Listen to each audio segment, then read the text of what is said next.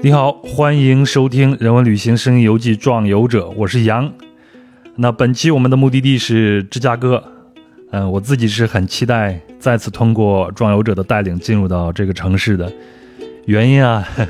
主要是，嗯，我大概是从一九九四年开始关注篮球，关注啊 NBA，还有打篮球的。然后呢，就是公牛时代的到来，老球迷都知道，乔丹、皮蓬、罗德曼。朗利还有哈勃这一波人就拿了一个三连冠啊，这也是 NBA 或者说是职业篮球进入中国的最初的一个篇章啊。那个时候公牛队的主场是芝加哥联合中心，那个时候这个地方就是球迷心中的圣地啊。我大概是在二零一四年的春天的时候是第一次去美国，然后到美国的第一站就是在芝加哥停留了两周的时间，要适应一下，当然一定会去参观这个。联合中心啊，也在乔丹的那个雕像前头跳起来，两腿劈开，做了一个飞人的动作，照了相，就算是圆了梦了。呃，那个时候我基本上已经不算是球迷了。不过我那次去芝加哥呢，呃，纯粹就是一个游客，也没有什么准备，就是走马观花，吃吃喝喝，还有呢，就是留下了一堆的问题。呵 呵呃，那么这次呢，我也需要通过一个撞欧者的视角，带我再次进入到芝加哥。那本期的壮游者是天业，他现在是伊利诺伊州的注册建筑师，业余时间呢是在芝加哥建筑中心当建筑步行游的讲解员。那么本期节目除了一些关于芝加哥的风土人情外呢，我们也会通过天业的专业讲解，去了解一下有摩天大楼之乡之称的芝加哥的建筑的风采。行，那咱们就开始，我先请出天业给大家打个招呼。哎，大家好，我叫天业。啊，现在在芝加哥当一名建筑师，很 很很可惜啊，我还没有去过美联中心看过球，因为因为自从我来了芝加哥以后吧，呃，公牛的球吧打的不是很好，后来罗斯来了以后，稍微的火了一段时间，对对对对，但是因为。呃，我先简单介绍一下我自己吧。然后我是呃从小生活在北方啊，口音大概也暴露了，我就是北京长大的。然然后上大学呢，去了南方，去了武汉上大学，然后就非常就是一步一个坑的就来了美国读研究生。然后我先是去的明尼苏达，在明尼苏达看。唐斯他们打球看了好几年，森林狼队对吧？哎呀，那个苦寒之地啊！对对对对对，先去那边看唐斯，看当年是还有一个叫什么来着？哎，呃，维金斯，对，当年维金斯还在，对，当年维金斯还在，对，大嘴维金斯，然后看他们打球，然后非常幸运的看到了吉米巴特勒，当年就就那一年，然后我去那边，想去八宝。标靶球场看嘛，然后去那边看到他们打球，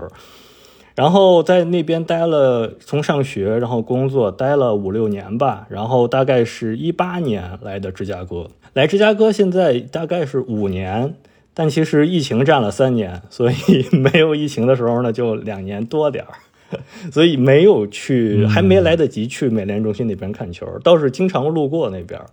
哎，你看我在嗯芝加哥的时候，就听我当地的朋友说，说芝加哥可能就是呃中西部地区最大的一个城市。对对对对。所以很多来自于像密尔沃基啊这样的一些所谓的小地方的老百姓，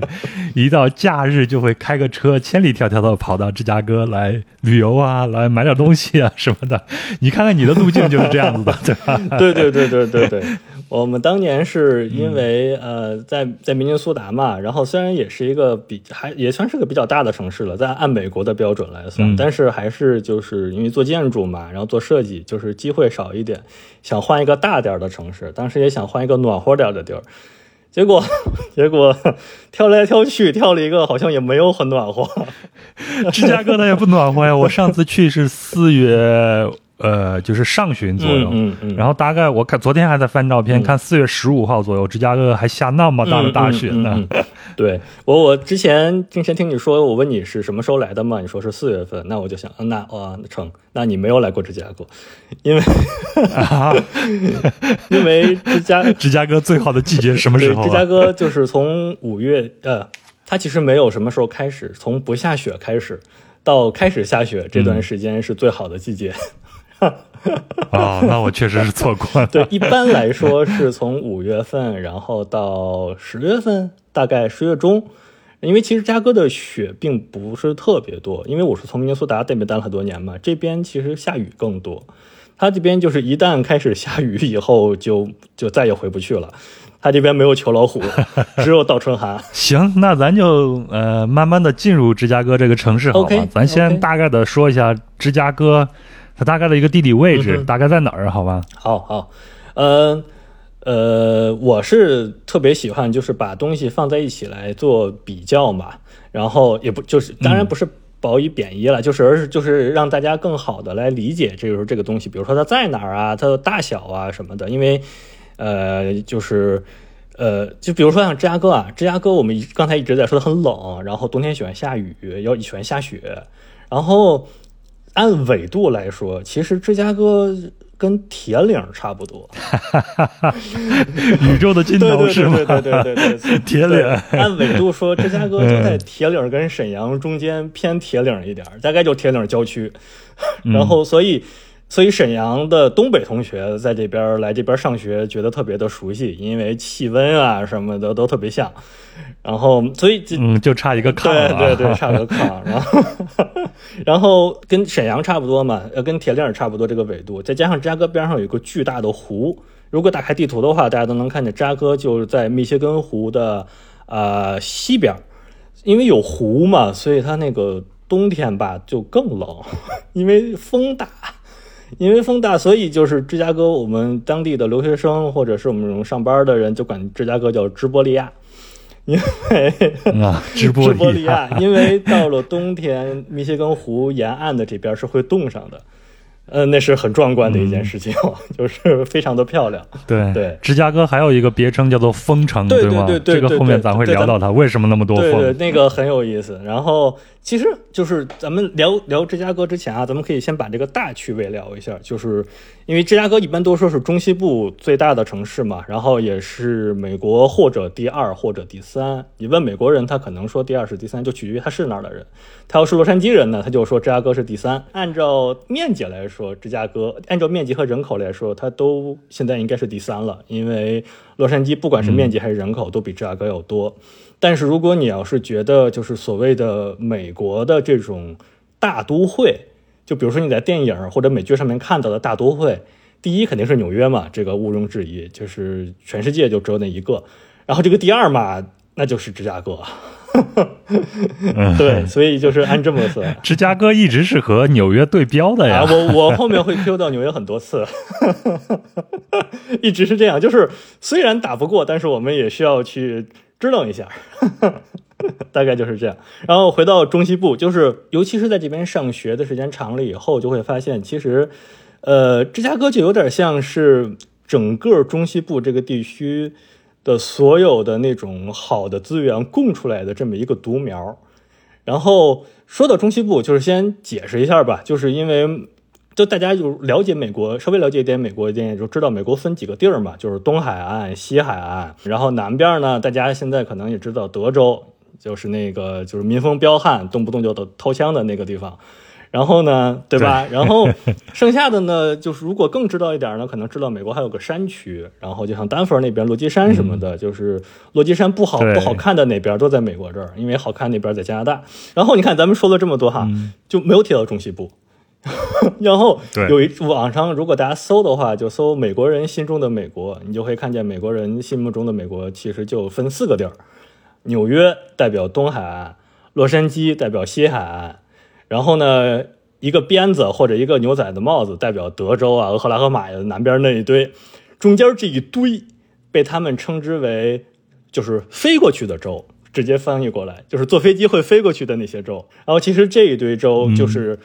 关于中西部的，其中 你可以认为它是一个关键词啊，或者是它是一种代表性的属性啊，就是这样。嗯关于中西部还有一个分类，你可以就是它其实是属于美国的大平原和大湖区。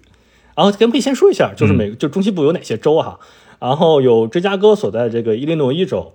然后呢有之前阿联，然后就是就是雄鹿队的那个密尔沃基那个城市所在的威斯康星州，然后有森林狼的那个明尼苏达州。哎，咱们就按这个 NBA 球队这么介绍，挺好。对，挺好的。对对对我也很熟悉这些。对，然后有当年雷吉米勒打球的那个印第安纳波利斯，那是印第安纳印第安纳州。州嗯，嗯，然后也暴露年龄了，这一下就。然后有当年 密歇根五虎，然后后来像那个大本钟他们打球的那个底特律的密歇根州，底特律对密歇根州，对然后还有一个俄亥俄州。俄亥俄州好像没有，嗯呃，有克利夫兰，对，总忘了克利夫兰骑士其实在俄亥俄，对。然后呢，勒布朗詹姆对斯啊对对对，，诞生之地诞生。之地。这几个州就被称之为，这它这个州就属于中西部，然后它属于中西部的大湖区，因为他们其实就都是在湖边上嘛，然后都天气也差不多，然后横跨美国的西，就是按 NBA 话说嘛，就是西部跟东部。当年森林狼一直倒霉，就因为他离得这么近，但他是西部赛区的，所以就老进不了季后赛。开车仨小时都不到，其实开车半个小时就能到威斯康星州，然后密尔沃基就是东部的，然后对吧？东部这边就很以前嘛，就很好进，就很好进季后赛。然后这些是大湖区，嗯然后接下来呢，就是还有就还有一部分属于大平原区，大平原区好像就没有什么 NBA 球队了，但是呢，就是从北往南啊，就是北达科他、南达科他，然后内布拉斯加、堪萨斯、爱荷华跟密苏里，顺序不一定对啊，但但就这些州，就是听上去好像就不是那么有名的一些州。然后他们最大的特点呢，就是平，特别的平。然后就是留学生总是戏称自己在上学的地儿在那个大农村嘛，这些地儿就是大农村，标准大农村。对，稍微还还有一个点可以提到的，就是就是美国这个大湖区吧，它还有另外一个名字，就是袖带。美国所谓的袖带，其实以前不是袖带，以前叫钢铁带或者工业带，或者是就是美国的所有的那种重工业，还有就是那种比较重，就是相对来说就其实更像东北，就又回到东北这个话题了，就是那些老重工业区嘛老工业基，地我们国内好像叫它铁锈带。对对对，嗯就叫铁锈带。然后从滨州开始，就沿着那些湖一一路到明尼苏达这一片都是叫锈带。然后锈带地区其实除了滨州，剩下的所有锈带都在中西部。然后就属于中西部的大湖区，甚至有一部分大平原区也摊上了一点儿呃锈带，相当于，所以这就引出了下一个事情，就是呃中西部地区又是美国的交通中心、制造业中心以及农业中心，就是咱们之前说的那个大农场，就是大农村。然后有一些数据可以支持这个啊，然后可能数据有点没意思，但是就别挺好玩的，因为就是哎，多对数据才能说明一切，特别是我们喜欢 NBA 的，对对对对对对，一定要看数据。对对对对是，NBA 的数据非常好。然后这边有一个数据啊，就是二零二一年美国农业部啊、有这么一个数据，就是按照农产品的产值来算，就是算钱，算 dollar，算美元来算。呃，全美国按州算啊，排名第一的是加州。这肯定，因为加州那个地方气候太好了，然后又大，人又多，然后这样肯定它的那个农业产值会高。然后第二名是爱荷华州，就是中西部的大平原州，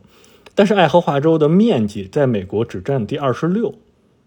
它就非常其实就是中部，就中间嘛，因为美国一共五十个州，然后它相当于是中间的一个，叫二十六名，但是它以这么小的面积占到了第二名。更可怕的是，第三名是内布拉斯加，是第十第 面积是第十六，对，然后第四是一个另美国另外一个巨型州德州，因为德州是美国面积第二，然后人口也第二的一个州，它也它也就它排一个位置也非常的对，然后再往下直到第十全是中西部，相当于就是按照产值来说，美国前十的这些州有七个来自中西部，美国的粮仓对，基本上。就是美国的粮仓，而且它不仅是，嗯，而且就是如果大家炒炒大豆啊，或者就知道就是中美贸易战那个大豆很很麻烦嘛，对吧？然后大豆这件事情，产大豆最多的美国的州就是伊利诺伊，就是我现在在的这个州。然而，据我观察，其实好像并没有看到很多的农场，我也不知道这些农场都在哪儿，但就是产值很高。哎，你住在城里边，你不刻意去找的话，你真的看不到。对 对对，就开车的时候呢，你也不路过。然后呢，回到刚才袖带那个问题，就是尤其是湖区，特别像东北地区，曾经特别的辉煌。呃，一九四零年代，芝加哥和印第安纳州的一点点，那边叫加里，好像是那么个名字，占美国的百分之二十的钢产量。然后，但是从一九八零年开始，就八十年代吧，美国开始去产业化、去工业化了以后，整个袖带地区就迅速的衰落。你要是看美国大城市人口凋零的那个比例，最高的十个城市里面有九个是中西部的，还有一个是宾州，最有名的就是底特律，这个大家应该有有所耳闻。甚至像活塞，活塞队的球场都会出问题，因为他以前是在奥本山宫殿嘛，那是郊区，而且因为活塞一直就是工人工人阶级非常蓝领非常喜欢看球的，然后非常非常喜欢的球队，但是后来因为工人没有了。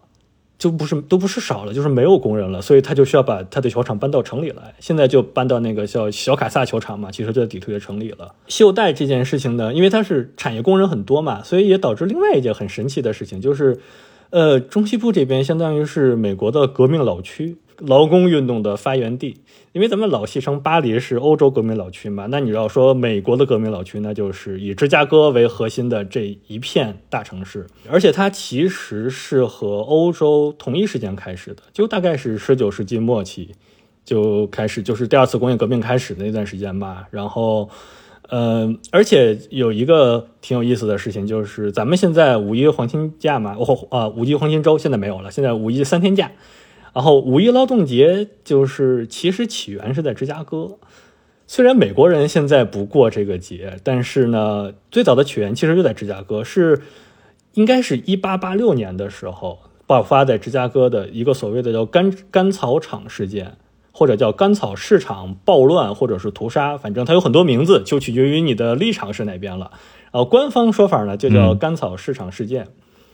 它其实呃呃发生的日子也也就是对于中国人来说很好记，它是发生在五月四号，一八八六年五月四号。当时呢，本来就是一个很正常的一个响应全国劳动人民的那么一个大罢工，其实都不能算罢工，他们只是呃一帮产业工人下班了以后，好像是傍晚聚集在当时的一个很有名的一个叫。麦考米克翻译成中文应该叫麦考米克拖拉机厂边上的一个甘草市场，那个地方其实是卖卖甘草，就是卖料草的那么一个地儿。他们一帮人聚在那儿呢，就是要，哎，有点心酸。当时他们就要争取八小时工作制。嗯，哎呀，现在说这个太能引起大家的共鸣了。是是，他们对是就是有点心酸嘛。然后他们当时就为了争取八小时工作制，然后呢，争取。呃，就是呃，相当于是，就如果你是加班，然后就得给我加钱，然后一一周不能加班多长时间。他们就是找这个地儿，大家来聊这件事情。然后理论上呢，当时这个集会呢也是合法的，因为当时也有警察在现场维持秩序。你现因为因为这件就是在那个时间段，这样的事情发生了很多次，而且像芝加哥这种大城市，他面对这种事情。就是警察也很有经验，所以就在外面维持秩序，然后里面聊你们的，然后聊太大声了呢，警察可能会过来看看发生了啥，然后到点呢大家就散了，因为也没想干别的。结果好巧不巧，那天也不知道是谁，就是在集会的当时掏出了一个自制的炸弹，扔到了人群中，嗯，然后这一下炸死了七个警察。后来再去，然后至少死了七个警察，然后平民可能死了四到八个人，现场一下就炸锅就乱套了，然后发生了踩踏，然后警察又冲进来维持秩序，然后抓人，然后受伤的人又有四十个，然后最后的结果呢，就是，呃，当然就是呃。到底是谁扔的这件事情，至今都不知道。而组组织这次集会的八个人里面，就是几乎所有人，就组织这次集会的八个人都被抓了，其中的七个人被判了死刑，然后最后执行绞刑的是四个人。然后执行绞刑那天呢，呃，是一个相当于是一个并不对外公开、相对半封闭的那么一个情状态，就是当地的士绅呀，然后呃没有邀请亲属，但是士绅，然后。就是警察的代表，因为毕竟警察也死了一些嘛。警察代表，然后当地的就相当于扎哥的政府代表也来了。然后，但是，呃，被执行死刑的这四个人非常有，呃，就是工工人无产阶级的斗志。他们在死前高唱马赛曲，然后在因为他们是一个一个被吊死嘛，然后最后一个被吊死的那个人他说了一句话。啊，这句话现在依然你能查到，就是说，总有一天我们的沉默将比你们今天扼杀的声音更有力量，因为这句话现在就被刻在他们的纪念碑的那个那个雕塑下面。如果你现在来芝加哥，你能在芝加哥市中心，全世界最大的资本主义国家的市中心，看到一个非常有社会主义国家风格的雕塑，是红色的，那个雕塑就是为了纪念当年的甘草场事件。然后现在在那个雕塑下面有很多很多的名牌，就是，呃，全世界各个国家的呃社会主义，然后然后代表工人阶级的那些党派，他们会把自己的名字刻在下面，并且每年会资助维护这个雕塑。现在当年发生那个干草场那件事，呃，那件暴乱的事，那个地方那个广场已经没有了，在那个广场上面现在修了一条美国的那种标准的美国高速公路，把整个广场切成了左边和右边。相当于是按北京人习惯，就是东边和西边。我说这个雕塑呢是在东边，离城里近的那边。然后在西边那边呢，其实那个地方是按照他们当时的记录，那个地方应该是他们当时在那边集会，然后人是站在那边的。那块呢，现在有一个地方叫甘草场酒吧，然后依然保持了当时他在门口，因为我觉得可能也为了招揽生意嘛，他在门口搁了一个非常复古的卡车，那个卡车边上呢搁了几个桶。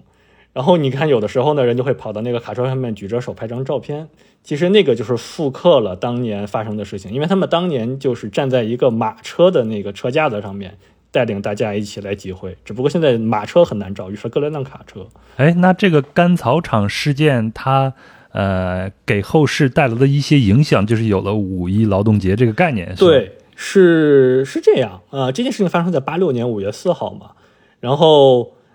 然后，一八八九年，然后就相当于第二国际正式在巴黎的，相当于是在巴黎成立。然后他们当时就决定在第二年，就是一九一八九零年那年的五月一号，就是动员全世界的劳动人民一起来纪念当年在芝加哥发生的这件事情。然后就说他们认为那天应该是国际劳动节。然后历史上承认的第一次五一国际劳动节是从一八九一年正式开始的，就是几乎全世界的所有国家都会有这个节日，但偏偏在美国没有，这件事情也很神奇。哎，美国有一个单独的一个劳工日，对，美国劳工日，但为什么美国没有呢？是因为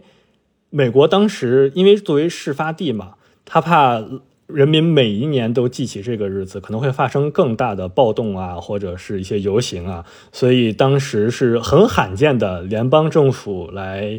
管了一下这个事情，就是他说，那我们就不在五月一号来纪念了，我们挑一个日子，我们挑九月的每一呃呃每就是每年九月的第一个星期一，这是美国特别喜欢干的一件事情，它都是每个月份的第几个星期几来这么算，所以每年日子是不一样的。这样就是省了调休，因为你周五、周六、周日、周一放三天假，其实挺好的。现在来看，其实挺好的。对，哎呀，前人流血革命啊，给我们带来了几天的假期。对，然后还有一个比较比较好玩的一个事情，就是呃，虽然当时是从一八八六年开始争取这个八小时工作制嘛，其实如果从美国这边开始看呢。真正美国开始实行所谓的八小时工作制，是一直到一九三八年开开始实行，就是联邦层面才开始执行。中间呢，就是一一步一步，就是按照就是非常美式的那种方方式嘛，就是先从底层开始，然后而且中间还有老福特，就是福特汽车，其实他们是第一个，就是因为他认为他的工人得有足够的时间来花钱，他的车才卖得出去嘛，所以他是一个第一个工厂开始推行这个的，然后。美国第一次开始有这种判例，就是是从铁路工人，就是美国第一次开始是联邦政府同意，OK，那就是铁路工人开始每天工作八小时，每周是四十天，然后超过四十天了呢，你需要给人家更多的薪水，然后一点一点，一直直到相当于是从老罗斯福时代。就是从西奥多·罗斯福一直熬到了小罗斯福，就是咱们比较熟悉那个二战的那个富兰克林·罗斯福，熬了这么多代总统，到一九三八年才开始正式实行这个所谓的呃八小时工作制。这个事情为什么要提这件事情呢？其实，呃，又回到中西部啊，啊，中西部还有另外一个名字，就是有一些学者认为中西部是美国的诞生地。然后为什么会有这样的说法呢？是因为啊，首先啊，这样说法。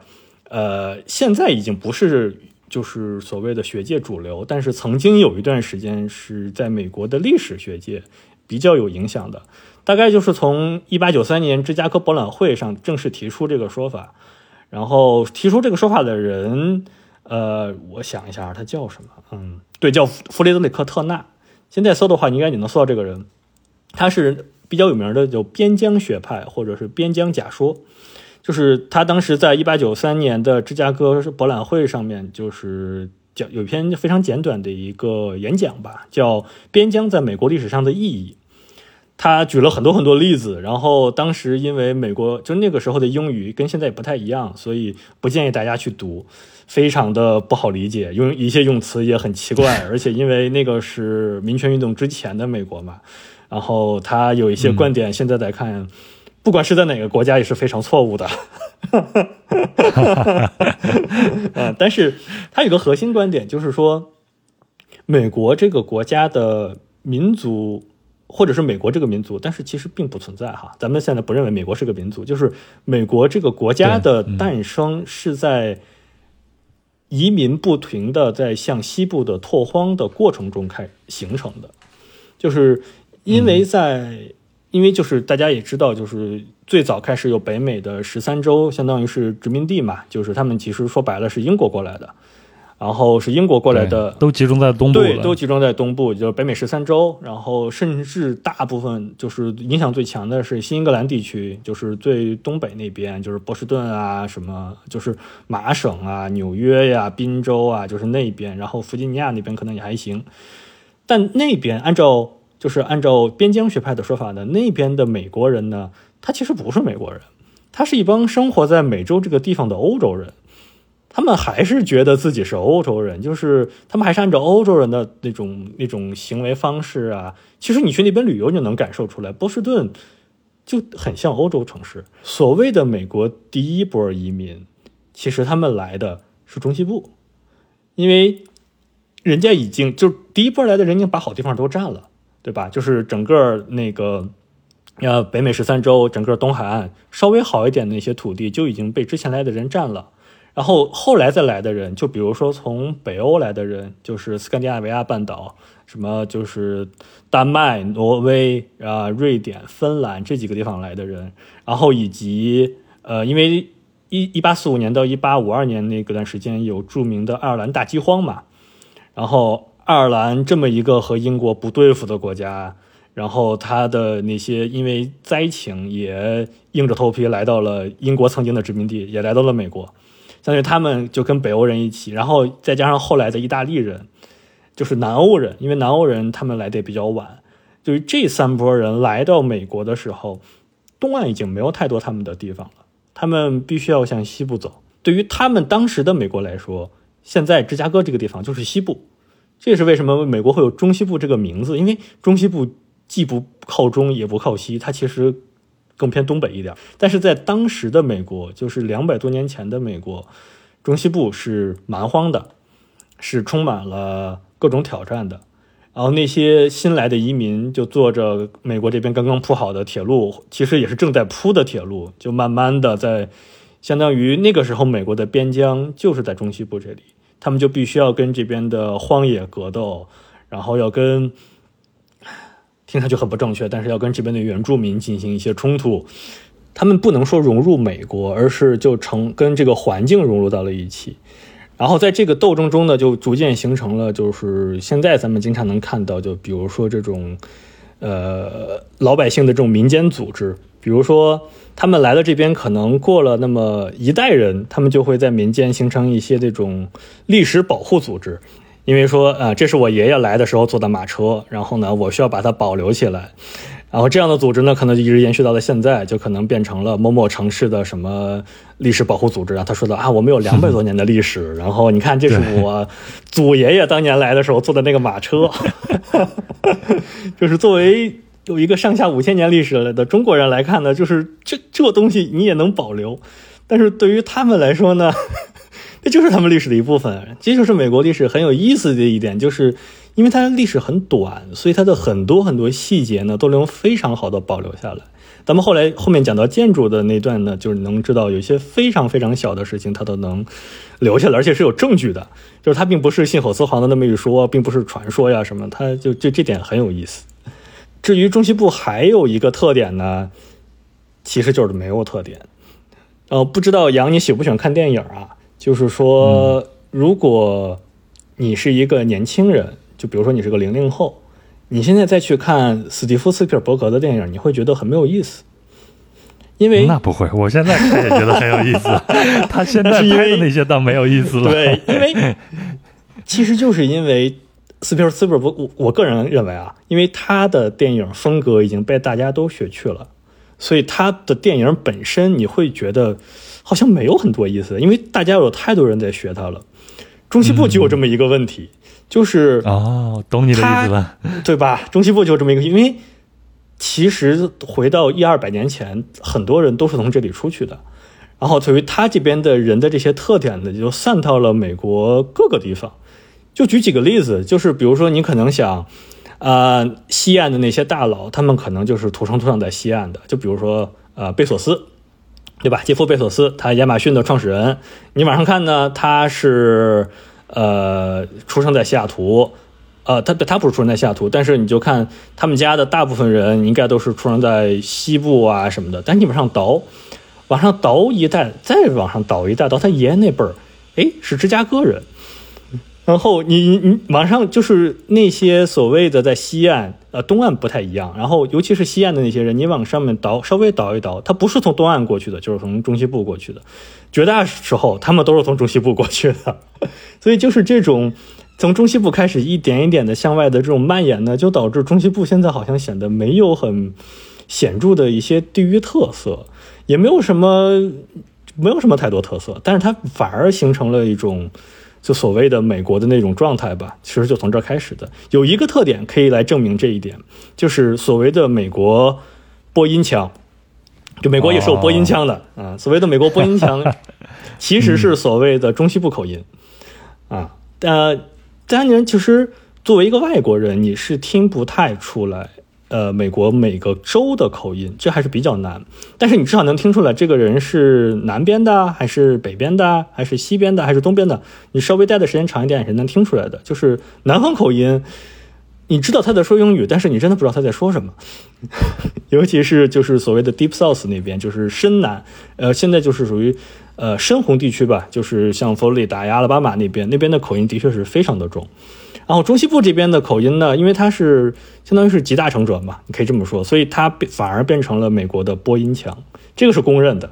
所以从这个角度上来理解，你前头说，在美国学界曾有一种说法，说美国就是诞生于中西部。嗯，那如果我们把嗯美国视作一个民族的大熔炉的话来说，那确实是中西部诞生了美国，对吧？对对，而且嗯，这我就理解了。对。而且以前咱们家大家都认为美国是一个大熔炉嘛，然后但是现在发现把这个熔炉打开呢，里面一个是一个一个小炉是分开的，这边一个炉是这个，一边一个炉是那个。其实当时中西部就是非常标准的这个状态，就是来了的挪威人占领了一个小镇子，然后这边就就都是挪威人。然后呢，来了瑞典人占了个小镇子，然后都是瑞典。然后挪威跟瑞典关系不好呢，这两个镇子之间呢也是关系不太好。但是从大的上面来看，但是呢就会有一些大城市的出现，因为镇子嘛，你可以是大家都住在一起，因为我们都是认识或者有相同的文化背景。但大城市不是，大城市是因为大家有共同的需求，或者是这边有工业，所以他们就被迫生活在一起。这样就形成了就是像像现在的芝加哥呀，然后像以前的圣路易斯啊、辛辛那提啊那些大城市。就是我之前说的，就是中西部这边，它本来是培养了很多很多很多这样的城市，但是因为各种各样的原因，最后就只剩下中芝加哥这么一个大城市。行，咱们前头花了这么长的时间啊，主要是介绍了中西部，我们还没有正式的进入到芝加哥。对，但是了解了中西部。我们才能知道这么多的地方众星拱卫一般，有了芝加哥这样的一个城市。那了解了中西部，你才知道为什么芝加哥会变成现在的这个样子，对吧？嗯。那咱们就先从芝加哥这个外号聊起。前头咱们也提到，芝加哥有一个外号叫做“风城”。对。为什么芝加哥风那么多呀？现在大家知道芝加哥是风城，都是因为天气，因为芝加哥风大。有以前有听一个说法嘛，就是在芝加哥特别适合街拍，因为你一秒钟能有十几种发型。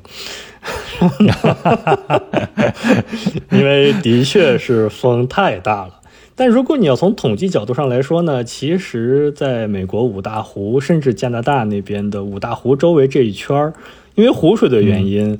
其实这周围的所有大城市的风都很大，并不是只有芝加哥一个城市风大。这就是叫牵扯出芝加哥这个封城的另外一个原因，甚至可能是最初的原因，是因为政治原因。最早就是说芝加哥封城是一个贬义词，是因为在芝加哥这边的政客就是逐利，好听点叫逐利，不好听点就是腐败。啊，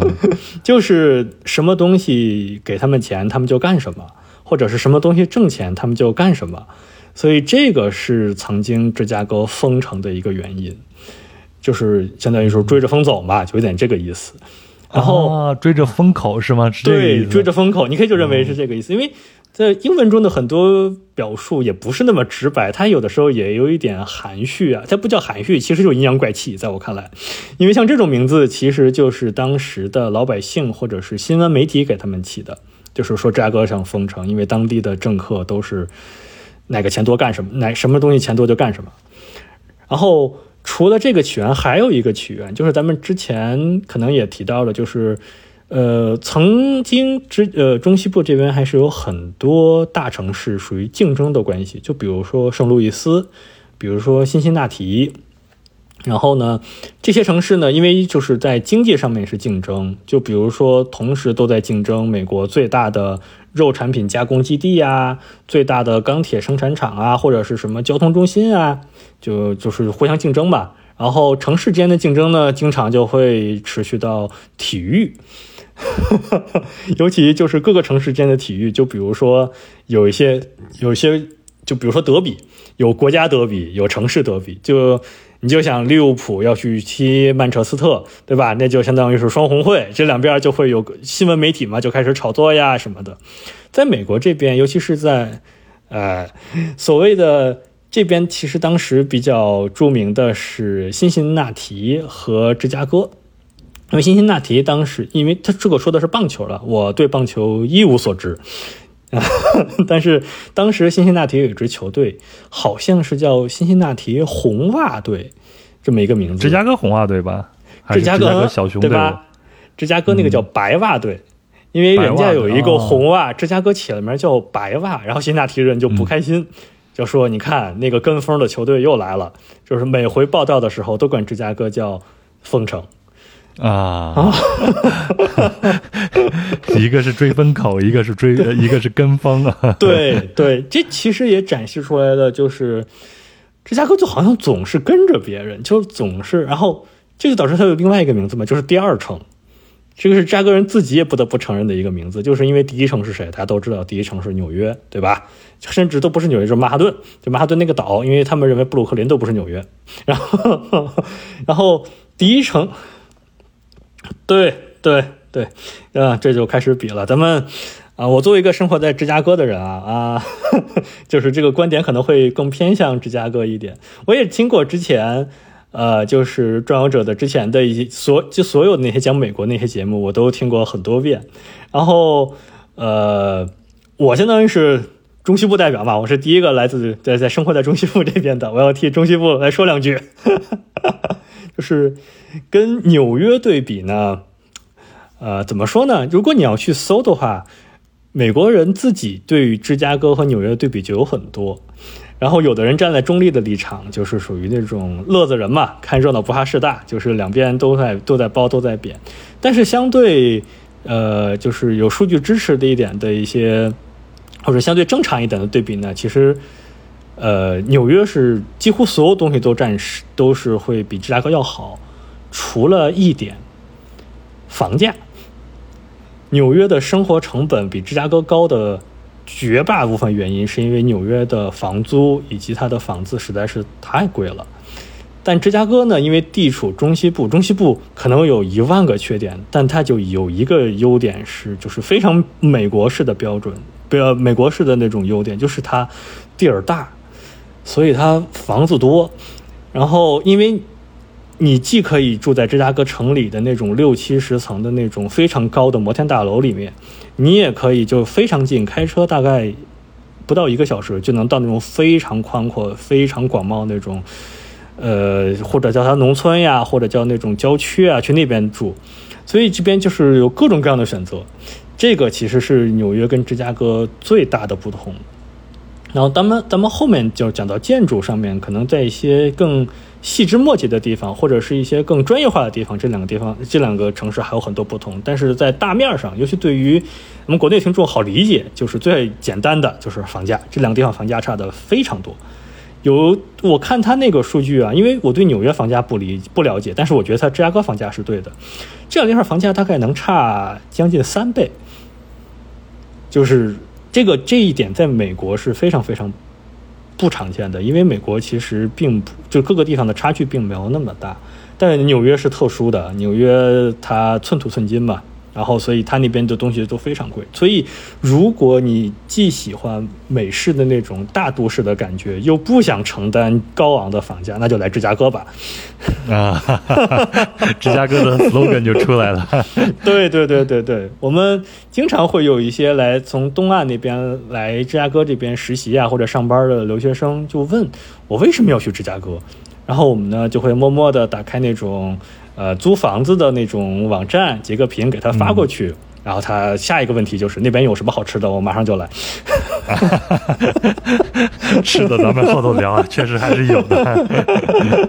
对，是的，还还还行吧，还行吧。然后，咱们可以呃，关于纽约跟芝加哥对比有很多了，咱们后面再讲到具体案例的时候可以具体分析。我们可以继续往下，就是嗯。我想的是可以讲一下芝加哥的简史，但是就像我之前说的嘛，美国的历史虽然不长，但是它非常非常的细。然后，呃，我争我尽量把这个讲的有意思一点，然后争取就是讲的让大家能跟自己的生活能联系在一起，而不是简简单的听一个故事，对。然后我会穿插的有一些拓展的东西，就可能会聊得比较飞，但是我觉得就，这可能就是我的风格吧。来吧，咱们就在风城按你的风格，咱们就飞起来吧，好吧？对，各种飞 啊。先从名字开始，芝加哥这个名字就很有意思，它其实是，呃，它的起源其实是一个误会。其实就像很多呃从原住民那里来到的名字嘛，都是误会。啊，这就不得不提，对，不得就像，呃，不得不提到，就是，呃，最早其实来到芝加哥这个地方的，既不是北美原，呃，既啊，既不是美洲殖民地，呃，北美殖民地十三州的人，也不是英国人，而是法国人，准确的说呢，是魁北克人。这是一个非常不正确的概念，现在应该叫他们加拿大人。对，加拿大人，对，是魁北克法国艺人。对，对，对，对，对，他们自己非常的对，非常非常注重。但当时的确就是魁北克人，就是是法国人。啊，按照现在就是所谓的殖民者的历史来说，呃，第一个发现芝加哥，但这样可能有些不正确啊，就是第一个发现芝加哥的白人吧，应该这么说，是。呃，一六八零年的时候，有一个叫拉塞尔的一个人，他写了一个回忆录，然后他就想呢，就是我当年其实就有点像现在那个街头大爷在那边跟人白话，只不过他们当年呢不能白话，就是写成书，然后就说，你看我当年在北美那边，然后呢我就沿着河下去，然后呢我在一帮呃阿尔空冈迈阿密人的带领下呢，就找到了一个地儿，然后就在一个河口，然后那边呢特别的臭，有一股特别奇怪的味道，但是呢我问他们这地儿叫啥呀？然后他们就跟我说这个是十三叫史卡瓦。或者叫史卡瓦，但是因为它是用法语写下来的原住民的发音，现在再翻译成英文，所以天知道到底当时叫什么。但是呢，现在大家就把这个叫史卡瓦的这个东西就称之为芝加哥，也就是英语的 Chicago 翻译过来。但其实当地原住民的意思啊，他不是说这个地儿叫啥，他是说呢这个地儿特别臭。臭的原因呢，是因为你看那边呢有很多长得像葱一样的东西，那个东西。它叫石卡瓦，然后现 对，其实是一种植物叫石卡瓦，然后那个东西，呃，它有很多学，有很多奇怪的名字，有人管它叫臭洋葱，有人管它叫熊葱，或者叫它野韭菜，或者叫熊蒜，反正就是你就能想象是一种味道非常独特，就感觉应该是拌着芝麻酱涮酒涮羊肉的一种东西。现在那种东西在芝加哥也能看到。然后，如果你刚才就是，呃，听的时候，我会提到当地就是带他来的那个原住民的名，那族裔是阿尔贡昆迈阿密人。按照咱们之前说的苏族拉科塔人嘛，所以他就是说阿尔贡昆语的迈阿密人。嗯。但是大家都知道，现在迈阿密是佛罗里达的一个城市，就是热火的那个城市。了。嗯，对。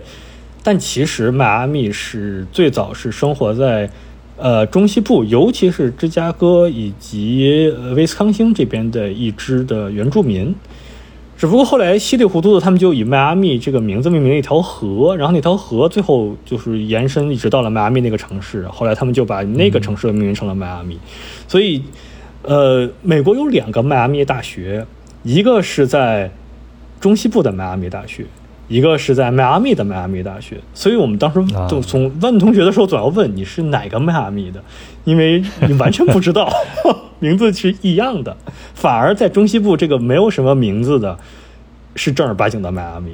然而那个迈阿密是后来学去的，所以又回到了那个，对吧？都是从中西部出去的。奇怪又无用的知识点增加了好多，今天 是这样的，就是哎，很有意思，很有意思，很有意思。对对，大家听个乐就好。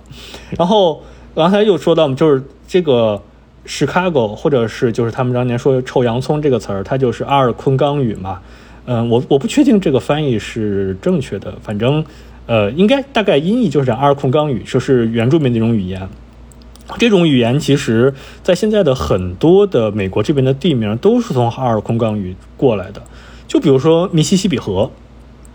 密西西比这个词儿怎么看都不可能是英语，因为有太多字母了，这肯定不是英语。这个其实就是当时的阿尔空冈语音译过来的。它的阿尔空冈原意就是一条很大的河，这非常直白嘛。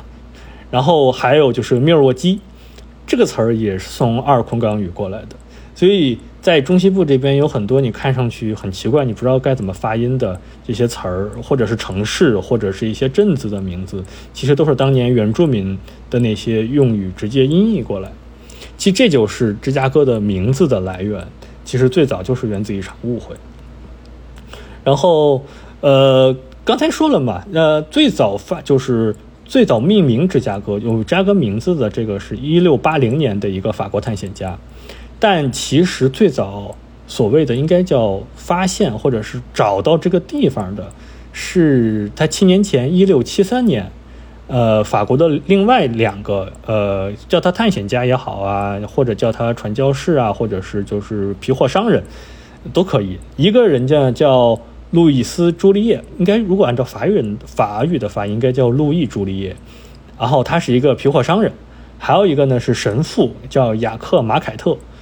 这两个人的名字，你能在中西部的好多城市、好多镇子看到，因为他们两个是作为殖民史里面第一个发现芝加哥这个地方的人。但是他们命没有没有命名芝加哥，他们只是知道 OK 这边有一个河口。然后呢那边有一个湖，然后我们当时呢是一路从这边过来记录这个地方。然后现在在芝加哥的呃一些重要的那种地标啊或者是什么地方也会留下他们两个的名字，因为他们两个或可能会被称之为呃相当于芝加哥的发现者。现在也不能这么说，因为这个在美国的政治上 有点不正确，有点不正确。但是会说他们是最早来这里的人吧？你可以这么说，这样是比较比较合理的。然后他们当时来芝加哥这边，其实他们并不是为了来芝加哥，他们当时是从魁北克啊。最好现在如果大家手里有地图呢，你可以打开地图啊，你有一直接从北往南下就到了。对，从魁北克，然后走到了密歇根湖，然后从密歇根湖呢。然后坐着船，或者是沿着岸，这个具体是怎样？呃，好像没有太详细的记录。一直到一个叫 Green Bay，就是绿湾的那个地方，然后上岸，然后一入，因为当时其实他们以坐船为主嘛，一路从 Green Bay，然后从支流，然后一直到了密西西比河上面。其实，在美国这边，对于他们的更大的一个说法，就是是他们两个第一次发现了密西西比河。因为密西西比河就相当于黄，密西西比河对于美国人来说就是黄河和长江，对于咱们的感觉，它属于母亲河，相当于是孕育了这个国家的一个河。然后，呃，我会发一个发一张图片给给给给杨哥，然后大家都能看到所谓的密西西比河的全流域是多么巨大的一个一个状态，就相当于美国的百分之四十都是被密西西比河所覆盖的。然后我也会再发一个黄河和长江的，大家就能做一个对比。因为黄河和长江加起来大概还没有到密西西比河的覆盖率，因为整个密西西比河是东到宾州，然后往北一直到加拿大，往西一直到怀俄明，就是大家知道黄石就已经是在落基山的。要不是有落基山挡着，它都到落基山那边去了，就非常非常巨大的，像一棵树一样的那么一个形状。然后最后所有东西都交汇到了新奥尔良，从那块冲了出去，就像一棵巨大的树长在美国这边。为什么要提这个呢？是因为啊，其实芝加哥这个城市最早能成立，就离不开五大湖和密西西比河，因为芝加哥这边有一个非常得天独厚的那么一种。叫它特点吧，或者是就是上，就是，呃，老天爷当年建这儿的时候呢，就给这个地方留了这么一个后门儿。呃，刚才大家知道啊，就是整个密西西比河是通过密西西比河的流域能到很多很多地方。然后五大湖呢，又是一个很神奇的存在，因为整个五大湖就是占了很大一片嘛，而且五大湖在最西北边，通过呃圣劳伦斯河是可以到大西洋的。那么这个问题就来了，如果你把五大湖跟密西西比河连在一起，形成了什么？你相当于你可以从欧洲坐船走圣路易斯河进到五大湖，然后通过五大湖到密西西比河，然后就是相当于整个美国就整个展现在了大西洋面前。而这个最短的这个距离，就是从密西比河到五大湖最短的这个距离，正好就在芝加哥这儿。因为芝加哥这边有一条河叫芝加哥河，你从芝加从密歇根湖进到芝加哥河往里走，往里走，走走走走走，那块有一块地，你把船扛起来，然后在这个地上只要走七英里，合成公里的话，大概也就十公里多一点儿，你就能到密西西比河。当时这一块地非常非常的重要，因为所有的皮货商人都要从这儿走。然后所有的运输的人都要从这儿走，然后所以就是因为这块地的存在，导致那条河，所谓芝加哥河的那个河口那个地方，变成了一个所谓的兵家必争之地。因为大家都知道，我只要把这儿卡住了，那么我就打断了密西西比河跟密歇根湖以及五大湖这大西洋的连接。我只要把这儿站住，那么我就掌控了这个地方。对这个河口太重要了。我前段时间在吉隆坡，吉隆坡也是诞生于一个河口的位置，然后慢慢的才变成了一个国际化的一个大都市了。另外，你刚才说的这个密西西比河，还有连接大西洋的这这些知识呢，呃，就解答了我那样一个问题，就是为什么芝加哥不靠海，但是它有一个。所谓的海军码头，对吧？这就这我就能理解了。海军码头，我们这边可以插一下。我还，呃，就是之前说到了你的那个问题吧，然后我还特意去看了一下海军码头。海军码头是一个很神奇的存在，它最早其实就是一个呃货运码头，因为就像之前说的嘛，它是你可以从大西洋直接运货。到密歇根，密就是到密歇根湖，然后就是海里的船能一直开到这儿，它相当于是一个货运码头。然后同时呢，它还是一个就是老百姓玩的地儿，那边就可以开什么办个大大大大聚会呀，或者什么展会啊什么的，因为它是一个很大地儿嘛。然后呢，一战的时候，因为一战美国也象征性的参了参参加了一下嘛，为了纪念在一战中去世的海军呢，就芝加哥这么一个完全不靠海的地儿呢，就把那个地方命名成了海军码头。就是为了纪念那些阵亡的士兵，结果很快二战了嘛。二战的时候呢，美国当时就是，呃，尤其是跟日本，日本那边开始打了以后，就是珍珠港事件以后呢，美国觉得东边也不安全，西边也不安全，那算了，我就在五大湖里面练兵吧。于是，曾经的就是名义上的海军码头，真的成了美美军的海军码头。因为他们当时在海军在密歇根上面练那帮新的水兵，所以他就真的变成了海军码头。所以他这个名字也很神奇，最早只是一个纪念，但后来真的变成了海军码头。然后他现在变成了芝加哥非常著名的一个景点。行，那咱继续聊这个城市简史。对对对对，前头前头聊到它名字的起源，又聊到了密西西比河。嗯，然后回到回到城市简史，然后。呃，这个时候，因为就是当大家都发现了那个，就相当于那个河那个河口是非常重要的嘛，然后所以那边就是开始有呃当地的原住民开始和皮货商人，其实当时的大部分皮货商人都是法国人，在那边做生意。嗯，直到有一个法国人，然后我实在是不知道他的英文名字应该怎么翻译，我就说就直接按英语吧，他叫 Ducible。其实它是这是法语还是法语翻译成英文？就是我也不知道法语叫什么，我就这么凑合念吧。要说会法语的同学呢，就纠正我一下。这个叫 Ducible 的人呢，现在是被认定为芝加哥啊，想想啊，有一个特别长的名字，是芝加哥这个城市的第一个非原住民的永久公民。这是这对，这是官方认证的。然后呢？他本人是一个说法语的海地人，所以他其实是一个非裔，他是个黑人。然后他之所以能在这个地方留下来，成为一个永久居民，是因为他娶了一个当地的原住民的妻子。他的那个妻子属于是帕塔瓦托米人，是呃中西部这边潘别的中西部这边一个非常大的原住民部族。然后。他为什么要跟这个？呃，当然也不能这么说，但是他跟他妻子结婚以后有一个非常大的好处，就是因为当时的原住民更希望和自己人做交易，那么他就变成了一个桥梁，就是原住民跟他做交易，把皮具啊什么给他，然后他把原住民需要的东西交换过去，然后他再把这些东西再分发给别人，就是比如说别的那些法国人再过来跟他做交易。他相当于是，他是一九一七八零年娶的他的妻子，然后在这边一直生活。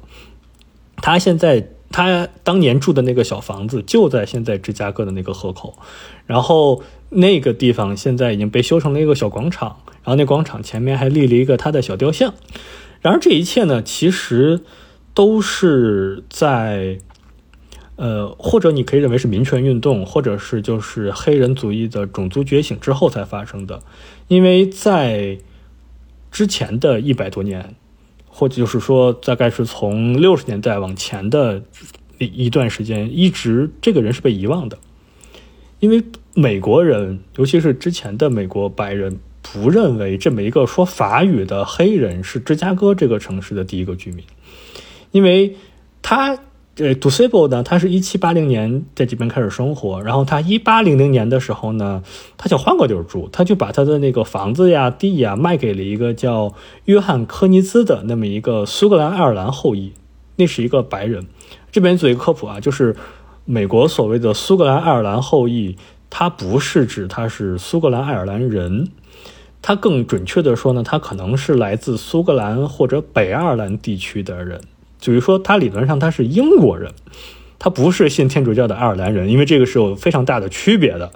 然后约翰科尼兹呢，相当于他就是这么一个所谓的苏格兰爱尔兰后裔。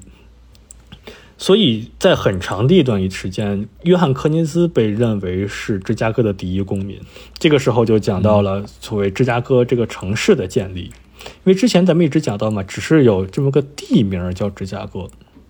但是真正这个地方成为了一个城市，或者它成为了一个小镇，呃，成为了一个小镇子，或成为一个城市，呃，是跟一些战争有关的。如果你现在来芝加哥，就是来到呃所谓的呃密歇根大道和芝加哥河那个交汇处，那块有一个巨大的一个十字路口，然后那个地方几乎是整个芝加哥城里面游客最多的地方，就有点像那个东京的那个大十字路口嘛，就是非常非常多的人每天在那边，在那个十字路口的四个角，你能在地上看到有四个小铜牌儿，小铜牌儿写上面写着呢，就是呃。翻译成中文应该就叫蒂尔泵堡垒曾经在这里。其实这个地方相当于是美军美或者是美国陆军最早在这边呃建了那么一个小兵站。就像咱们之前说的，因为它呃嗯这个地方现在是兵家必争之地嘛。然后像之前像 Dusable 什么，他们就住在这儿。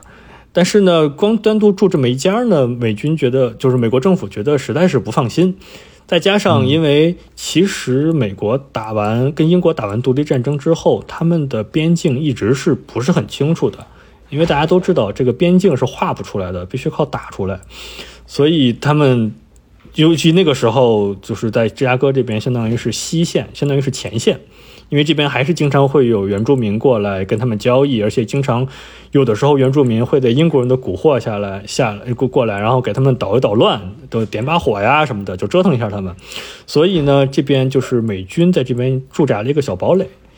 这个 Fort Dearborn 就是就是 Dearborn 堡垒，就有的时候也会被称认为是芝加哥的第一个所谓的联邦驻地呀，或者是第一个政府所在地呀，或者这么一个这么一种感觉。然后，这个堡垒的历史相当于就是也是一个相当于芝加哥这个城市的历史的一个缩影，因为它被火烧了好多次。后面我们会讲过火烧芝加哥的。对对，这个这个城堡本身也是被火烧了很多次，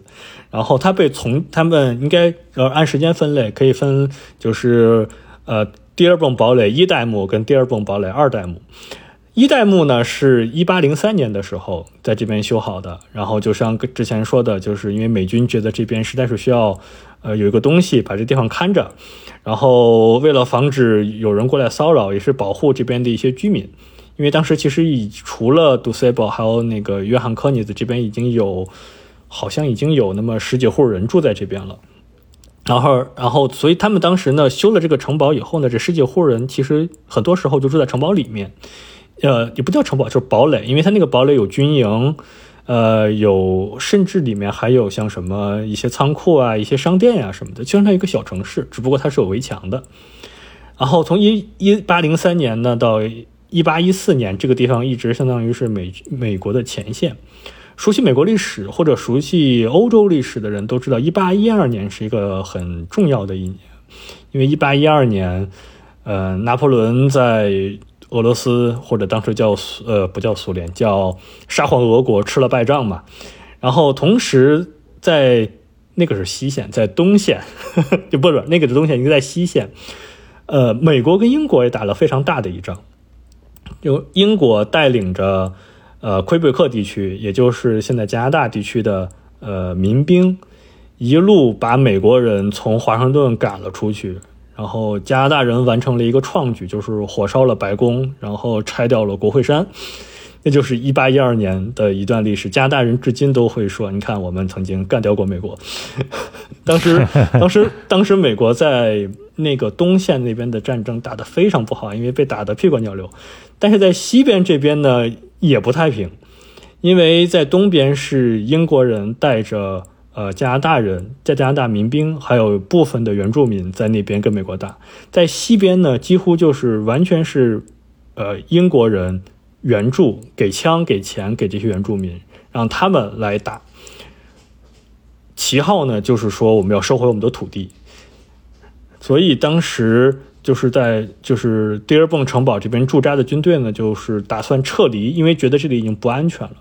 但可惜他们撤的有一点晚，所以这在这个城堡里面一共生活了一百四十八个人，包括妇女儿童，但是呃大概只活下了一半不到，因为其他的人就被赶过来的原住民就给屠杀掉了。然后屠杀他们的呢，就是帕塔瓦托米人，也就是杜塞布老婆所在那个族裔。但你其实你就是看你从不同角度来说，你说如果美国人来说这是屠杀，但是对于原住民来说呢，其实你们是外来者，我们只是收回自己曾经的地方。所以具体这个、这个第一次富德迪尔本这个事情是一个屠杀呢，还是一个保卫呢？这个目前还是有争论的。所以在芝加哥现在对于大家来讨论这件事情的时候，美国人尤其据我了解，对对于这个事情比较了解的人，更多的时候是就不谈这件事情，就不谈富的第二崩，第一个富的第一个第二崩城堡，因为这个结局是非常惨的。但是大家也后来也知道，美国人就是后来的美国人对原住民做了什么，就是这种互相杀、互相互相捅刀子、互相点这种行为，真的是无穷无尽，非常的。非常不推荐。然后，但其实当时，因为在因为一八一二年战争最后的结局是又回到了老样子，就是英国人虽然打下了一些地方，但是他们也守不住，于是美国又变成了以前的样子，然后边疆也没有怎么变化。所以很快，在一八一六年，美国人又回来了，在这边又改了一个副，就是又改了一个相同的地方，又改了一个城堡，还叫这个名字，就叫 Dearborn 堡垒。这个堡垒呢，一直坚持到了1832年。1832年的时候呢，又发生了一次战争，叫黑鹰战争，是当地的一个呃，还是原住民，是索克族的酋长，叫黑鹰。这个名字非常帅，因为后来芝加哥本地的冰球队把这个名字给学去了，但这个很有争议了，因为你这样其实是非常不尊重人家文化的。但是现在芝加哥的冰球队就叫黑鹰酋长队嘛，像就这个名字。然后在这个酋长的带领下，曾经在一八一二年跟美国打过仗的那些老兵、那些老的部下们又聚集起来，跟美国在整个中西部这边就是多点开花，又打了一次，就是。呃，在爱荷华，在威斯康星，在伊利诺伊，在很多地方都打了很多很多仗。呃，就是听起来好像是一个非常很大的一个会战，但是我说一个数字，大家都就是可能会乐啊，因为在当时那些部族一共就六千人，所以其实就是更多的是小规模的械斗，更多的就是他们跟美军发生了冲突，然后美国这边把他们人抓走，然后这个地方就平息了。现在我们称之为黑鹰战争，其实在美国在后来的历史来看，其实就是通过这次战争，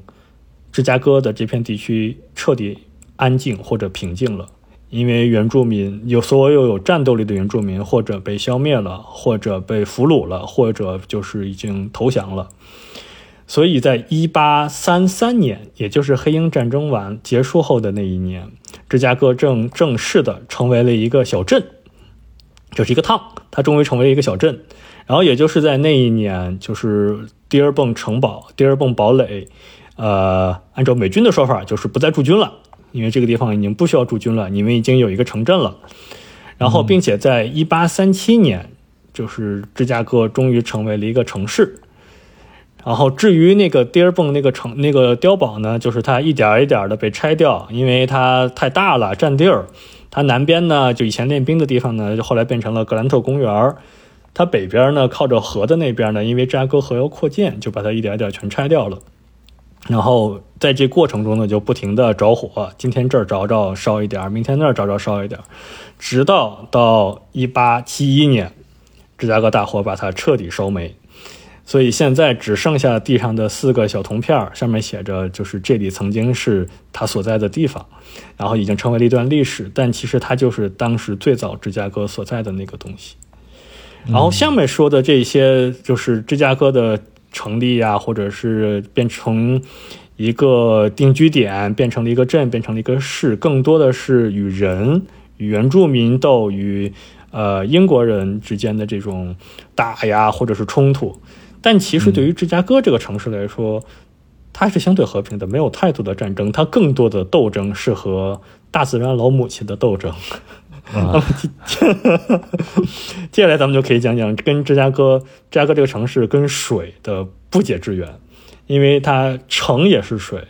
它差点也被水干掉。呃，咱们之前提到了，就是从呃五大湖啊，走应该是从大西洋连接到五大湖，然后走芝加哥河，然后经过一个七英里的一条一个非常短的一个陆地呢，就可以到密西西比河，然后到整个大半个美国。只有七英里嘛，所以当时，呃，三相当于是三七年建立芝加哥这个城市以后，很快他们就有一个计划，要把那个七英里修通，就是我们要挖一条运河过去，赶紧把这个地方，就是以后我们就不用扛着船过去了，直接把船开过去，这样就好多了。所以在一八四六年的时候，就有一个工程，就是伊利诺伊密歇根运河工程。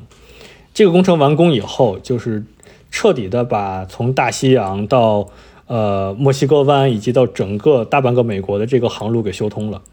这样就让芝加哥这个地方变成了一个非常非常繁忙的一个航运的中心。嗯，但其实呢，这个状态持续了没有多长时间，因为很快铁路就来了，这个是后话，咱们待会儿说。咱们继续说水。这个时候，因为这个运河修通了嘛，所以这个来到芝加哥这边的人就越来越多了，因为这边变得非常的忙。然后，但是他们这个时候，他们发现了一个问题，就是芝加哥这个地儿吧，其实是一个从河，就是从芝加哥河的，因为芝加哥河是从芝加哥河流进密歇根湖嘛，它相当于是被芝加哥河冲出来的一片滩涂，说好听了叫滩涂，说难听了就是一片沼泽地。那沼泽地就会有一个问题，就是它，呃，海平面非常的低，稍微涨点水呢，就流的到处都是，淹了。对，特别特别容易发大水，然后再加上你想之前这个地方就有很多就是味道很冲的一些植物嘛，所以当时一些欧洲人或者美国人来到芝加哥就说哇，这简直是世界上最臭的城市，因为污水横是吧？那个那个植物叫对对 对，熊蒜、熊葱，反正就是有很多奇怪的名字，野韭菜，就味道非常不好，然后又是各种烂泥，然后而且。就因为想你是沼泽地嘛，那个建筑在上面也是会往下沉的。然后当时就会有很多很搞笑的笑话嘛，就是有一些照片就想，呃呃，当地人开开笑话，呃，在当地人开玩笑，就比如说他们那边发现又发现那个沼泽，一大片沼泽地，然后呢，因为沼泽嘛，不停的往下陷，就他把把他们框起来，然后边上搁一个牌子，就说快来，这里是去中国最快的道路。他们意思就是，你可以很快的就从这儿到中国了，因为就陷下去了，就就有很多很多这样的笑话。但是作为当地人，就是生活在这里人是非常痛苦的，因为来了这么多人，然后生活在这么可怕的环境里面，然后所有的房子都是，就是一旦下雨，然后涨点水就就没完全没有办法生活，怎么办呢？那个时候的美国人就是有一点。就是勤劳勇敢的中国人的感觉，就是他们想了一个特别神奇的办法，他们打算把整个城市抬高。哦，就是开始了美式的大基建。当时，呃，是最早这个计划是由一个呃工程师提出来的。他当时就想，你想啊，就是这个整个城市，首先没有污水系统，就是水满地都是；其次呢，这个房子呢一天到晚被淹。那我们为什么不把这个城市，对吧，一点一点抬高？首先我们把所有房子抬高，房子抬高了以后呢，在现在这个地面的基础上呢铺下水道，然后呢，我们再把路抬高，相当于在下水道上面的再再铺一层路，这样不是这个城市就整个都高了吗？对吧？对。然后他，然后呢，他们。就是这个主意，在现在作为一个建筑师听起来依然很疯狂，但是他们就这么干了，而且他们大概用了二十年的时间，真的把这个城市抬高了，呃，最高的地方抬高了十四英尺，十四英尺大概就是三米多，一层多楼。嗯，稍微矮的地方呢，也抬高了一米多。他们怎么抬的呢？他们就用那种呃类似千斤顶的那种东西，他们就把房子周围。布满了千斤顶，然后一起就是比如说啊，有呃八十个千斤顶，雇八十个人，然后也喊着劳动号子一起摁，一起摁，一起摁，然后那房子就抬起来了。哎，这从你们建筑这个力学上来说，这是可行的吗？我就听着像是一个传说呢。不管 可不可行，这是真实存在的，因为当时是，呃。就是甚至有欧洲人来芝加哥来看他们到底是怎么干的，而且他们更厉害的是，在抬高这些房子的过程中，这个房子本身还是可以用的。就是最有名的是一个酒店，完全没有任何影响，在它被抬高的过程中，那个酒店好像被抬高了八英尺，相当于两米多，将近三两两米多。这被抬被抬高了。对，然后你可以看到。照片可能很少，但是有很多就是图画，就是当时的宣传画。因为这是一门生意，在当时，因为只要把房子抬高，然后呢，再把下面就因为房子抬高了嘛，然后下面把基础再做好，然后你只要搭上楼梯，那你的房子呢就不会被水淹了。而且这个当时是作为一个全城的一种规划类的东西，所以就是大部分房子呢就都被抬起来了。然后，但是。有一点啊，就是房子抬起来了，然后呢，下水道呢后很快也都铺好了，甚至连路都铺好了。但是有这么一个问题，就是当时的芝加哥河呀是从呃从从西往东流，等于说呢，芝加哥的所有废水呢就都排到密歇根湖里面去了。但同时呢，芝加哥的淡水来源也来自于密歇根湖。对，就出现了一个上水就是下水，下水就是上水的问题。这个这不混合到一起了吗？对，就混合到一起了，导致有一段时间芝加哥这边经常会有瘟疫啊、伤寒啊，甚甚至比之前更麻烦了，因为都混到一起去了嘛。然后当时他们又出了一些，呃，一开始他们的想法啊，是在芝加哥河里，呃，这呃，在密歇根湖里面建几个水塔，相当于，呃。相当于从那个水塔，就是把，因为去的脏水都是在湖表面嘛，然后他们想通过那个水塔把湖下面的水抽到城里面来，这样呢就是形成一个循环，就是脏水在上面，干净水在下面，形成了这么一种循环。然后这几个水塔现在在芝加哥的那个密歇根湖上面能看到，已经变成了景点，就是想探想探险的人可以去，因为那些水塔很多都已经荒废了。但这个东西呢，它有一个问题，就是一是修水塔。呃，它的承载力有限，因为，嗯，随着人越来越多，你修的水塔量不够的话，水不够大家用的。而且呢，一到一就是水大了，或者是这种刮风下雨，然后天气不太好了，那个水还是会倒灌，就是水还是会冻得到处都是。于是他们就想了一个一劳永逸的办法，也听上去非常疯狂。他们打算让水倒流，他们打算让。芝加哥河倒着流，就是以前不是流向密歇根湖吗？那么呢，我们呢就在下游再挖一条运河，让这条河，让整个芝加哥河呢从密歇根湖开始出发，然后一直往下面，再把它连到密西西比河，等于所有脏水呢就都去新奥尔良了。然后这个工程，那他实验呢，就是他挖的这条河就是要地势更低一些，是吗？对对，用一条地势更低的河。然后其实这件事情呢，是一个业余的，呃，我们叫在美国这边叫 civil engineer，他可能翻译叫就是土木工程师吧，或者叫水利工程师。嗯，他是个业余的，好业余啊。对他是个业余的，然后他业余时间来琢磨这件事儿，然后发现哎，好像这事儿可以，然后。然后他们就把真把这事干成了。他们，你想，就是连接密歇根、连接五大湖跟密西西比河那条河，是一八四六年修好的，相当于就是整个水系连在一起了嘛。然后这条让芝加哥河倒流的这个运河的工程，是一九零零年正式修好的。所以从那以后，芝加哥河就再也不会污染密歇根湖了。这也是为什么现在你来芝加哥玩的话，密歇根湖非常的干净。啊，不能说干净，非常的漂亮，干不干净的另说，但是非常的漂亮，非常的蓝。芝加哥河呢，也是越靠近密歇根湖的那边呢，就越好看，越干净；越往下呢，越脏。因为至今芝加哥河其实都是芝加哥的一个下水道，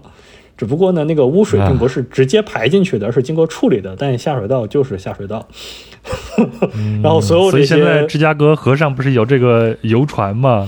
事实上就是在下水道上在旅行的，对 啊，所以我们甚至有一些人在上面划皮划艇啊。我们作为本地人，我们看的都是啊，可以。也也是可以的。但是，但是有一个很好，有一个很有意思的现象啊，因为芝加哥这边有很多水鸟嘛，就是呃，你可以叫它海鸥啊，或者湖鸥啊什么的，有很多水鸟，对，都在密歇根湖上。你在芝加哥河上是看不到水鸟的。哎，还真是哎！我你这么一说，我想想，我当时拍照片都是在密歇根湖上拍到的那些水鸟啥的，对吧？对，因为他们可能比咱们聪明，他们也能判断这个水不行，还是那边的那个好。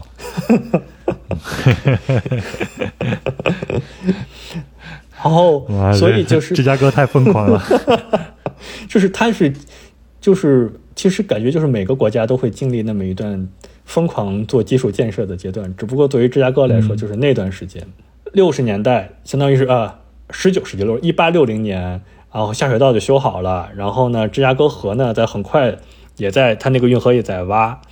感觉就是一个非常欣欣向荣的状态嘛，因为整个芝加哥的人口啊也开始非常非常的多，但是呢，就有这么一个问题，当时芝加哥的房就是城市规划的其实就没有规划。就是大家就是凑一堆儿，然后房子盖得非常的密，而且那个时候的美国，甚至现在的美国人呢，都特别喜欢用木头做房子，就是木头，呃，相当于是家具是木头的，然后这个屋子是木头的，然后因为修下水道嘛，而且这房子被抬高了，然后路也被抬高了，所以甚至连路都是木头的。按照比例来说，当时芝加哥有有三分之二的房子是百分之百的木头的。嗯，更可怕的呢是，当时人一般就修房顶嘛，需要做防水。当时是拿什么东西做防水呢？用煤油和油毡。嗯，这东西听着都特别好着，对吧？然后呢，然后又提到了，因为把整个城市抬高了嘛，所以呢，整个城市的下水道在明面上搁着，然后其实人走路呢是在一些木头的桩子上面走。对，所以连路都是木头的。再加上呢，芝加哥正好在那个夏天，就是从七月份到十月份，只下了二十五毫米的雨水，非常非常的旱。那个夏天，所以其实着火就是个时间问题。然后现在历史上只差一个火星了，就差一个火星。然后当现在历史上比较公认的，呃，就是是谁放的火呢？是一个叫奥莉莉他们家。奥莉莉是一家从听这名字啊，就是一听就是爱尔兰人，就是嗯呃正儿八经的爱尔兰人，就是叫奥莉莉。他们家的谷仓里面的一只牛，因为那天晚上啊，就是凯瑟琳奥莉莉，就是他们家的女主人，在给那个牛，因为她一边打着那个煤油灯，一边在给那个牛挤奶，也不知道为啥这个大姐一定要晚上给牛挤奶，然后可能当天那个牛呢不太舒服，就撂了下蹶子，就把那个煤油灯给踢翻了。哎呀，然然后就着了，但这只是只是其中的一种说法，因为谁也不能怪一只牛，对吧？嗯，这就是所有就是两边发生什么冲突的，一定都是死掉的那个人，他是先动手的，因为大家都会是说是他先动手的。这个牛也是，没有人会替牛辩护。所以最后所有的责责任都怪到了这只牛身上，因为当时还有一种说法，就是其实，在当地那边有很多人在赌钱，可能是一帮一帮男人在里面赌钱，然后可能是有一些争吵啊，或者什么打翻了煤油灯。但是不管怎样，整个芝加哥的这场巨型火灾就从这个地方开始。然后这个地方在哪儿呢？如果你看地图的话，它在现在芝加哥的城市的上北下南左西西南。你要在谷歌地图上或者什么地图上搜，你可以搜芝加哥消防队培训中心。现在那个地方就是芝加哥消防员的一个学校，非常有纪念意义，在那边培训。这是故意要建在这儿的。对，故意要建在那儿的，就是为了纪念当时发生的事情嘛。然后那个地方是芝加哥的西南啊，上北线对是西南。然后当天正好刮的是东北风。好巧不巧，你想西南角开始刮东北风，然后这整个火势就开始从这个地方开始往芝加哥的那个主城区方向开始走，而且本来因为当时其实很快，当时的消防员就已经到现场了，他们当时判断是无法阻止这个火，因为太大了嘛，因为刚才提到了所有东西都是木头的，还有煤油啊什么的很多东西阻止不了。但是呢，因为芝加哥河就在前面，他们就想这种火。应该烧不到河对面去吧？结果他们想错了。因为芝加哥河相当于是在芝加哥城，它先先是从芝加哥呃从密歇根湖进来以后，它先是东西走向走一段，然后在南北走向走一段。如果你看地图，然后这个火首先先跨过了南北走向的河，然后烧到了芝加哥的主城区，又跨过了东西走向的河，一直往北边烧烧烧烧烧，最终造成的结果是什么呢？因为这场火灾死直接死亡的人有三百人，然后这场火烧了三点三平方英里，烧毁了一万七千个建筑物。这些都不是最可怕的，最可怕的是它让十万人流离失所。当时芝加哥一共三十万人，所以它相当于每三个人里面就会有一个人就是流离失所的状态。虽然啊，刚才跟提到了，就是有三百人遇难，然后有很多人流离失所，但是 在历史上面，其实这场大火造成了很多很多的正面影响，更多的是被人记住的。就比如说，呃，因为这场大火导致芝加哥后来的城市建设对于火这件事情是非常非常非常在意的，以至于他不破不立啊，对，真的是不破不立，对，前车之鉴，所以他，呃。当然不是马上，但是就过了一段时间以后，芝加哥就开始逐渐的淘汰木头作为建筑材料，就必须得用砖头啊、呃瓦片啊什么各种各样这种东西来作为建筑材料，因为必须要防火嘛。然后这是一方面，更重要的一方面是因为当时美国正处于一种就处于上升期嘛，就是大基建期。你这么重要的一个城市被烧掉了以后，那对于就是对于所谓的资本和对于寻找机会的年轻人来说，这就是一个巨大的机会啊！所以非常非常快，来自东海岸，而且那个时候已经有西海岸了。然后来自东西海岸的钱、人才，就都在刚刚被修好的火车的呃带领下，就全来了这个地方。然后举一个例子，就是一八三三年的时候，就是芝加哥刚刚成为一个小镇子。它大概一共就两百人，然后一八七零年着火的时候，呃，一八七年着火吧，一八七零年的时候，芝加哥大概是三十万人，嗯，等到了一九一零年，就是四就是四十年之后，芝加哥就变成了两百一十八万人，等于说人口在四十年内涨了七倍，也就是在那个时候，芝加哥正式成为了纽呃美国的第二城。超越了费城，还有就是东岸的很多城市，正式成为了纽约的小弟。嗯，因为第一名永远不破不立，不破不立，不破不立。但是，但是作为中国人，咱们都知道啊，就是这个人口的迅速增长呢，总会有一些负面影响。尤其是当时作为一个大基建非常快的一个城市吧，负面影响呢，就是当时的芝加哥就变得更加拥挤。然后呢，环境污染虽然水不是太大问题，但是因为人实在是太多了，甚至空气污染都出现了问题，因为太多的工厂。然后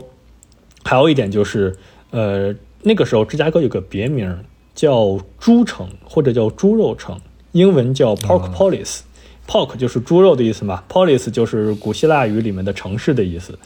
因为当时中西部有很很多个城市在抢这个名字，但是最后就跑到芝加哥来了，因为就是。可能迄今为止，到现在，芝加哥都是整个美国最重要的肉类加工基地。对，好像有很多墨西哥裔在那边做这种猪肉屠宰呀、分发呀、售卖这样的一个工作。对，准确的说，就是永远都是新来的移民干这件事情。所以在当年干这件事情的移民呢，就是呃北欧人、东欧人。或者是什么呃爱尔兰人或者意大利人，然后这个时候呢就有呃，但时间上可能有一点不太对得上，但是就是有一本书很有意思，叫英文名叫《The Jungle》，它其实中文名叫《屠场》或者叫《屠宰场》，它是一本社会主义小说，是一九零五年的时候，那那个作者叫厄弗顿·辛克莱尔，是美国的一个当时不是很常见的一个左翼作家。就是他的书里面更多的宣传的是共产主义或者是社会主义。他写这本书的初衷呢，本来是想揭露资本主义腐朽堕落的一面，但是呢，因为他讲的是当时芝加哥肉类加工厂的一些事情吧，他写的过于的详细，导致呢这件事情误打误撞的促进了美国食品安全监督这个东西的的整理。他有一句话嘛，就是说。我想打动公众的心，但却不料击中了他们的胃。因为就是有一个 有一个传言，就是因为他的书这个人很有名儿，然后当时老罗斯福在看他写的这本小说，然后老罗斯福是一边吃饭一边看这个小说，然后老罗斯福看到一半，这饭吃不下去了，因为他在吃香肠。他看到芝加哥肉类加工市场是怎么处理这个香肠的时候，他就把香肠从窗户扔了下去，然后，然后当时造成的影响是什么呢？这本书是一九零五年出版的，几个月之后，美国就草拟了，相当于草拟了一个方案，成立了美国食品药品监督管理局，就是著名的 FDA，就是从，就是从。你几乎可以认为，就是因为这本书的出现，然后让老让老斯福老罗斯福看见了，然后他赶紧督促，赶紧咱们赶紧成立一个组织来管一管我们的食品安全问题，这个实在是太可怕了。然而，这么一件事情其实就是最早源于芝加哥的一个肉类加工厂。这个时候，就是老百姓因为生活在这样一个城市，大家都不会开心，然后。但是这个时候忽然有这么一个机会，就让芝加哥的那些想要改变这个城市情况的一些人呢，好像有那么一个展现自己能力的机会。就是另外一件非常著名的事情，就是一八九三年的哥伦比亚世博会，也有一般叫它芝加哥世博会或者叫哥伦比亚世博会，因为它正好是哥伦比亚发现新大陆。或者是他的那个哥伦比亚发从呃发现北美这边这个地方的应该是四百年，我没记错的话，四百周年，所以才叫哥伦比亚世博会。当时这件事情是在美国投票，最后在是芝加哥这边拉到了这个机会，然后想打算在芝加哥这边办一个，呃，怎么说呢？就是我们终于。有机会来展示自己了，因为芝加哥在以之前吧，一直就是一个在美国本土这边就相当于是努力奋斗的这么一个青年，然后他终于有一机会向世界来展示自己了，就像咱们国家办奥运会一样，是一个展示自己风采的一个好机会。对，没错。还记得上海世博会当时的口号是什么吗？是城市让生活，城市让生活更美好。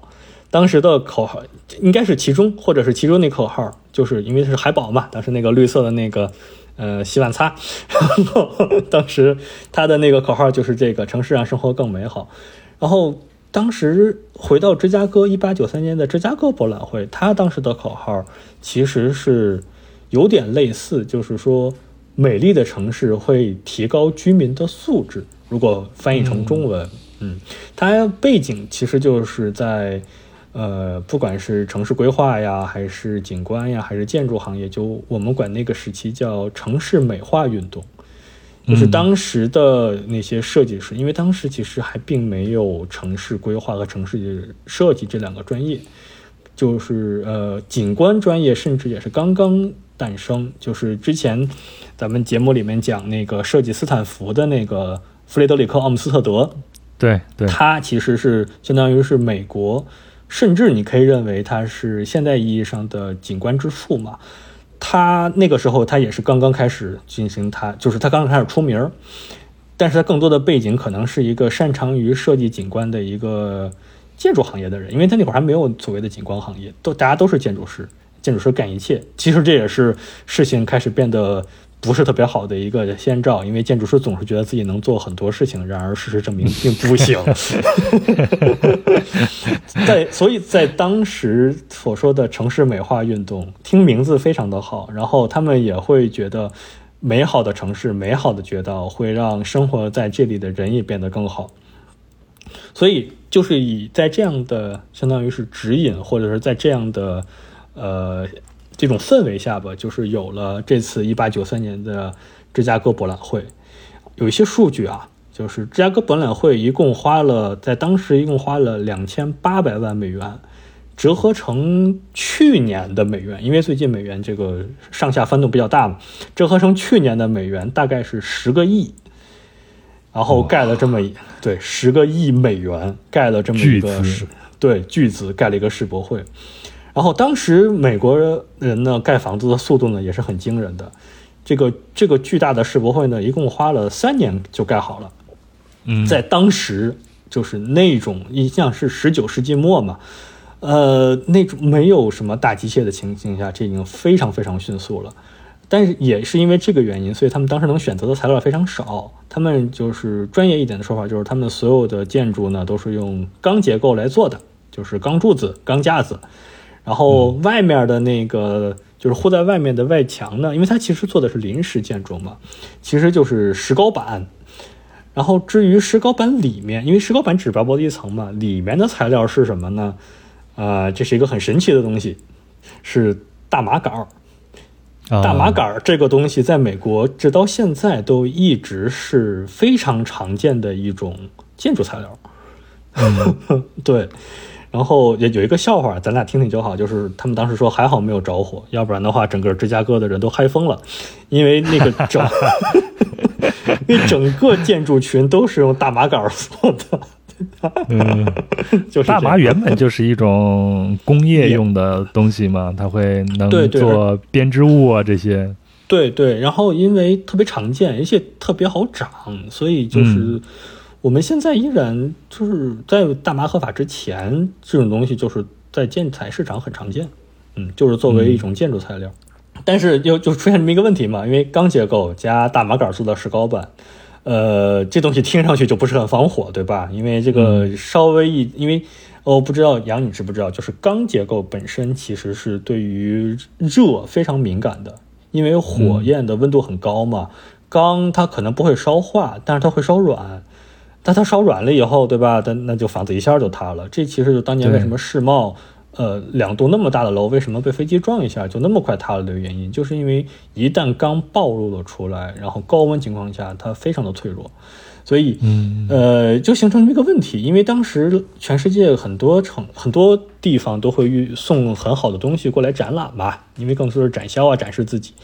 他们不允许自己这些特别好的展品放在一个稍微着点火就会塌了的房子里，所以呢，在整个世博园里面。就是有一栋房子不是用钢结构加大麻杆做的，是用就是非常踏实的用砖石结构做的。现在这个，所以呃，所以形成那个事情就是，后来这个世博园因为都是临时建筑嘛，所以所有建筑都已经消失了，只剩下了一些公园啊，还有就是一些比如说就是湖边的一些玩的地方给人用，但只有一个建筑保留下来了。就是当时的那个，呃，为了搁那些比较好的展品做的那个砖石建筑，也就是现在芝加哥的科技与工业博物馆，就在芝加哥大学的南边那个地方也是一个，就是在芝加哥玩的时候大家会去参观的一个博物馆。它相对比较远，可能参观的人少，但如果你把它看成是哥伦比亚当年一八九三年哥伦比亚博览会的一个旧址，你可以去看一看，因为那个建筑。你会觉得它就是一个欧洲的建筑。当时美国人来看这个建，呃，不管是美国人，就是全世界的人来到这个世博会看到的情况是什么呢？所有建筑都是白色的，就是非常非常干净漂亮的白色建筑。因为想想当时芝加哥的情况，有工业污染，然后城市非常的拥挤，然后就是环境特别的不好，所以呢，为了做出对比，就把他们当时就把这个世博会。全部都是用的白色的建筑，然后建筑的风格按照建筑学，嗯，也不是很严谨的一种分类了，叫新古典主义建筑，或者你可以叫它布扎建筑，其实就是一种源自于欧洲，甚至于就是被法国影响严重影响的一种建筑风格。倒往根儿上倒，其实就是古罗马、古希腊的房子，长得就是那种风格的，你去看就是跟古罗马的神庙长得特别像。然后当时的建筑，在当时的世博会就是这样。然后为了展示科技的一面呢，当时所有的建筑的外面都会布上了电灯。啊，这是一八九三年，那个时候其实电灯刚刚被发明出来没多久，所以就是到了晚上，这个地方会变得非常漂亮，就是整个建筑、整个园区都是被非常漂亮的、非常漂亮的那电灯所照亮嘛。这也给了当时这个。呃，博览会另外一个名字叫白城，The White City。所以，在美国这边或者在任何的英语的那种作品里面，你能看到“白城”这个词儿，其实就是指的就是芝加哥。对，芝加哥的这次博览会。对，甚至有的时候你可以把它延伸到芝加哥，因为当时其实就是作为芝加哥的一种象征嘛。嗯。然后说完房子呢，咱们再说那个马路。呃，芝加哥城里嘛，非常的挤，所以这边呢就要把马路修得特别宽。学的是谁呢？其实学的就是当时的巴黎，非常宽的那种马路。然后呢，马路中间呢可能会有什么房间碑，但芝加哥这边没有房间碑了，可能就给你立个灯柱。然后呢，就是那种斜向的马路，然后周围都是公园然后可能这个马路会把一个湖切开。当时芝加哥的那个，当时去芝加哥博览会的人是怎么来这儿的呢？这这得需要提一下，就是他们首先，比如说你要是欧洲人，你先坐坐，你先坐船到纽约，然后坐火车到芝加哥，再从芝加哥坐马坐马车到芝加哥南边的一个码头，然后坐船。来到芝加哥南边，现在这个地方叫杰克逊公园，都是当年，呃，就是芝加哥博览会那个旧址。你是坐船来的，就有点像你去威尼斯，你是坐船，然后从密歇根湖的河口进到这个地方，所以它那个公园里面都是布满了各种各样，就是奥姆斯特德设计的那种水。因为熟悉奥姆斯特德的那种设计风格的人应该知道，就是他用水用的非常好。就是中央公园的水景其实也非常的有意思。我作为一个北方人，尤其北京人，对于这种那种水景非常的敏感。稍微那个水景有一点做做的好一点，我就非常喜欢。所以我特别喜欢去杰克逊公园那边，就是看那边的水景。因为那边虽然，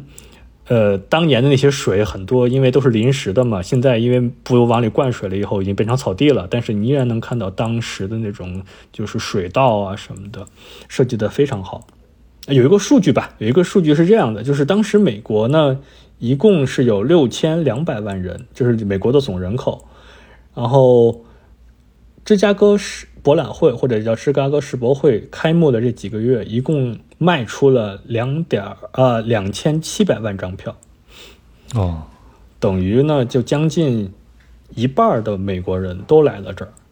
所以，就这么多的美国人来到这儿，都看到了刚才他们说到的那些非常漂亮的建筑啊，非常美的街道啊。然后他们当时所有人都在想，为什么我们家不能长这样？为什么我的城市不能是这个样子的？对吧？所有人都有，所有人都有这个想，包括芝加哥人也这么想，因为这个地方毕竟不是芝加哥，而且它是一个临时的建筑，所以芝加哥当时就有一帮。你可以认为他是一帮有钱人，或者他其实是一个商会。他就想，为什么我们不能把这个在芝加哥南边的这个小镇子吧，或者是这这个小城的这个成功复制到芝加哥城里面？于是他们就找到了当时主管设计，也不叫设计，就是呃总领这整个呃世博会设计的那个建筑师，就是丹尼尔·伯汉姆。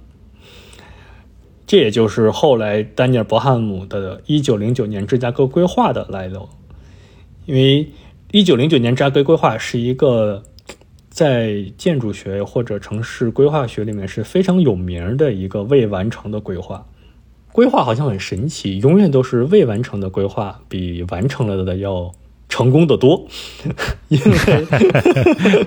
因为因为完成了的规划可能会各有各种各样的问题，但是未完成那种呢，总是给大家展现出非常好的一面。你看不到问题，对吧？就比如说，只能给大家画饼子。对对对，呃，就是咱们国内很熟悉的就是北京当年的陈良方案，那就是一个未完成的规划。现在来看，就是。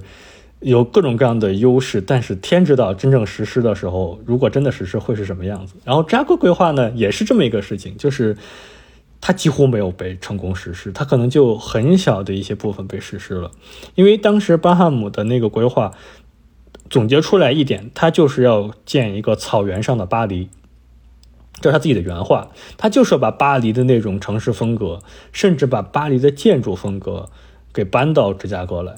因为芝加哥在草原上嘛，对吧？中西部草原上，所以他们就要把这边做成一个草原上的巴黎。甚至芝加哥河上那么多座桥，就跟塞纳河一样，因为塞纳河上的桥非常有名嘛。甚至他都要把芝加哥弄成左岸啊，还是什么右岸呀？有这种规划。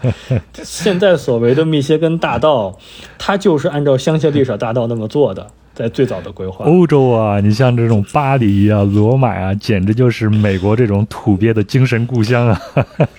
至至今都是真的，至今都是。如果你去跟是跟美国的那种，呃，甚至你去跟美国做那种所谓的科技大厂的那些有钱人，你去，比如说你去给他们家设计一个私宅，他们的喜好依然还是。古罗马、古希腊、欧洲那一套，依然还是那些，依然还是那些。这个东西是很难改变的，我觉得。然后回到咱们刚才说的啊，就是，呃，就是一九零九年那个芝加哥规划嘛，其实它的本质上还是城市美化运动。呃，就是还是他们觉得，就是把你要只要把城市设计得很好，那么这这里面的人也会变得更好。然后这个后来就是那个很有名的简·贾库布斯嘛，就是写《美国大城市的死与生》的那个那个记者，那个那个那个对，嗯，那个老奶奶她当时就就说这个。这个芝加哥规划或者说城市美化运动，就是建筑设计里的邪教。他用了哎 “cult” 这个词，就是他翻译过的是邪教啊，但是他其实不是那个意思。就是大家可以去搜一下 “cult” 是什么意思，就是 电影里边有这种类型嘛？对对对对对对，因邪为典电影我们叫对邪典电影，因为就是简·贾科布斯是最反对这种所谓的坐在飞机、坐在直升飞机上面做城市规划的这种风格，因为其实就是一个。呃，个子比较高，腆着肚子，然后头发可能不是很多的一个白人胖子坐在那里画出来的一个东西，那个就是当时，这就是我说的，就是当建筑师开始做城市规划的时候，那就要出事儿了，因为其实很多的城市并不是靠规划出来的，它是自己生长出来的，对吧？对就是咱们咱们其实很哇这句多期节目都聊过这个，对，咱们有很多期节目聊的都是这个，这个真的是这样，因为靠规划出来的城市，啊，完蛋的例子非常多。最有名的就是巴西利亚嘛，或者就是巴西的前首都，但现在还是巴西首都吗？现在也是巴西的首都，对依然是巴西首都嗯完全是一个规划出来的城市。对，那就是建筑师在纸上画出来的，那个太可怕了。嗯甚至后就是像勒克布西耶他们后来对巴黎的那个规划还好没有实现，天哪，简直了！但其实嗯科布西耶还曾经想为莫斯科来规划一个城市，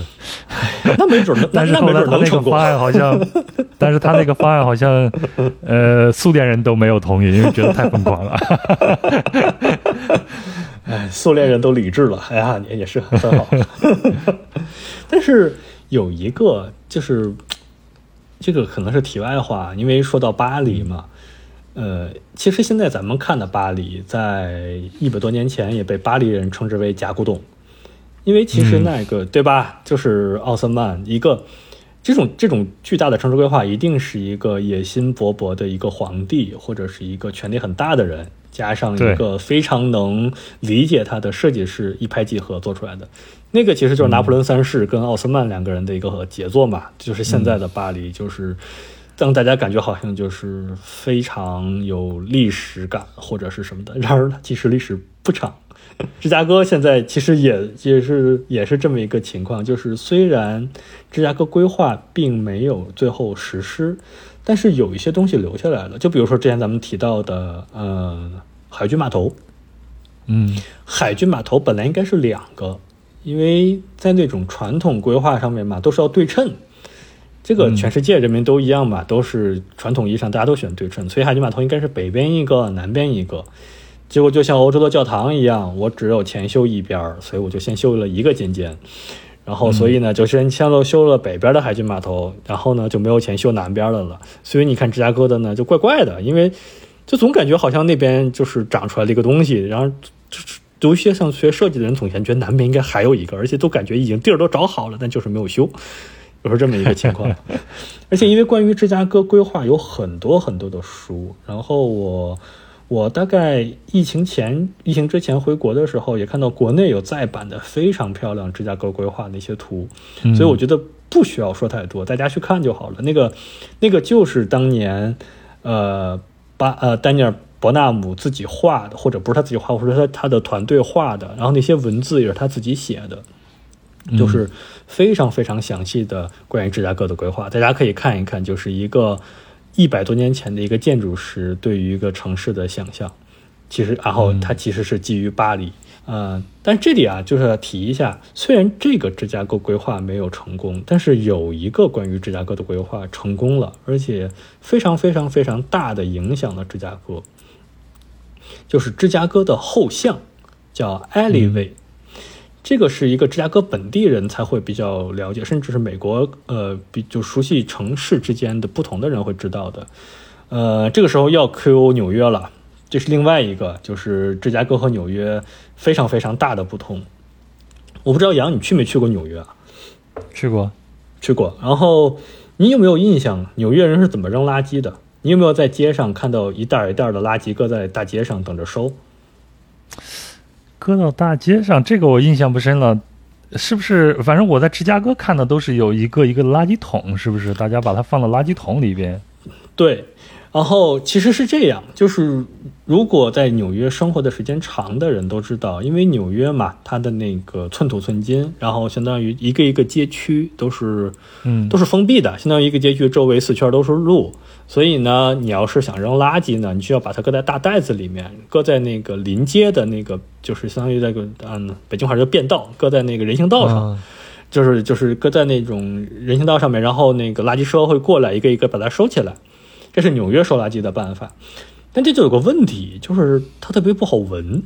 尤其到了夏天，而且这样呢，经常就会有就是长虫子呀、闹耗子呀什么的，因为你这种垃圾都扔在这种明面上嘛。这个这个问题呢，就是因为纽约它没有一条后巷，但芝加哥有。如果你仔细观察，就算你现在打开任何地图，你去看芝加哥，芝加哥的每一个街区中间总有一条路，把这个街区分成两半儿。嗯，那条路是哪来的呢？它甚至可以追随到一八三零年代，就是芝加哥刚刚建成的时候。那个时候，就芝加哥在规划里面，就是或者都不能叫规划，那个时候都没有规划，就是在芝加哥，相当于是那种城市指导手册里面就说了，我们的每一个街区的背面，相当于是中间都必须修一条路。那以前呢是为了停马车用的，因为那个时候没有汽车，也没有烧垃圾，那是停马车用的。因为他们不想把马车停在大门口，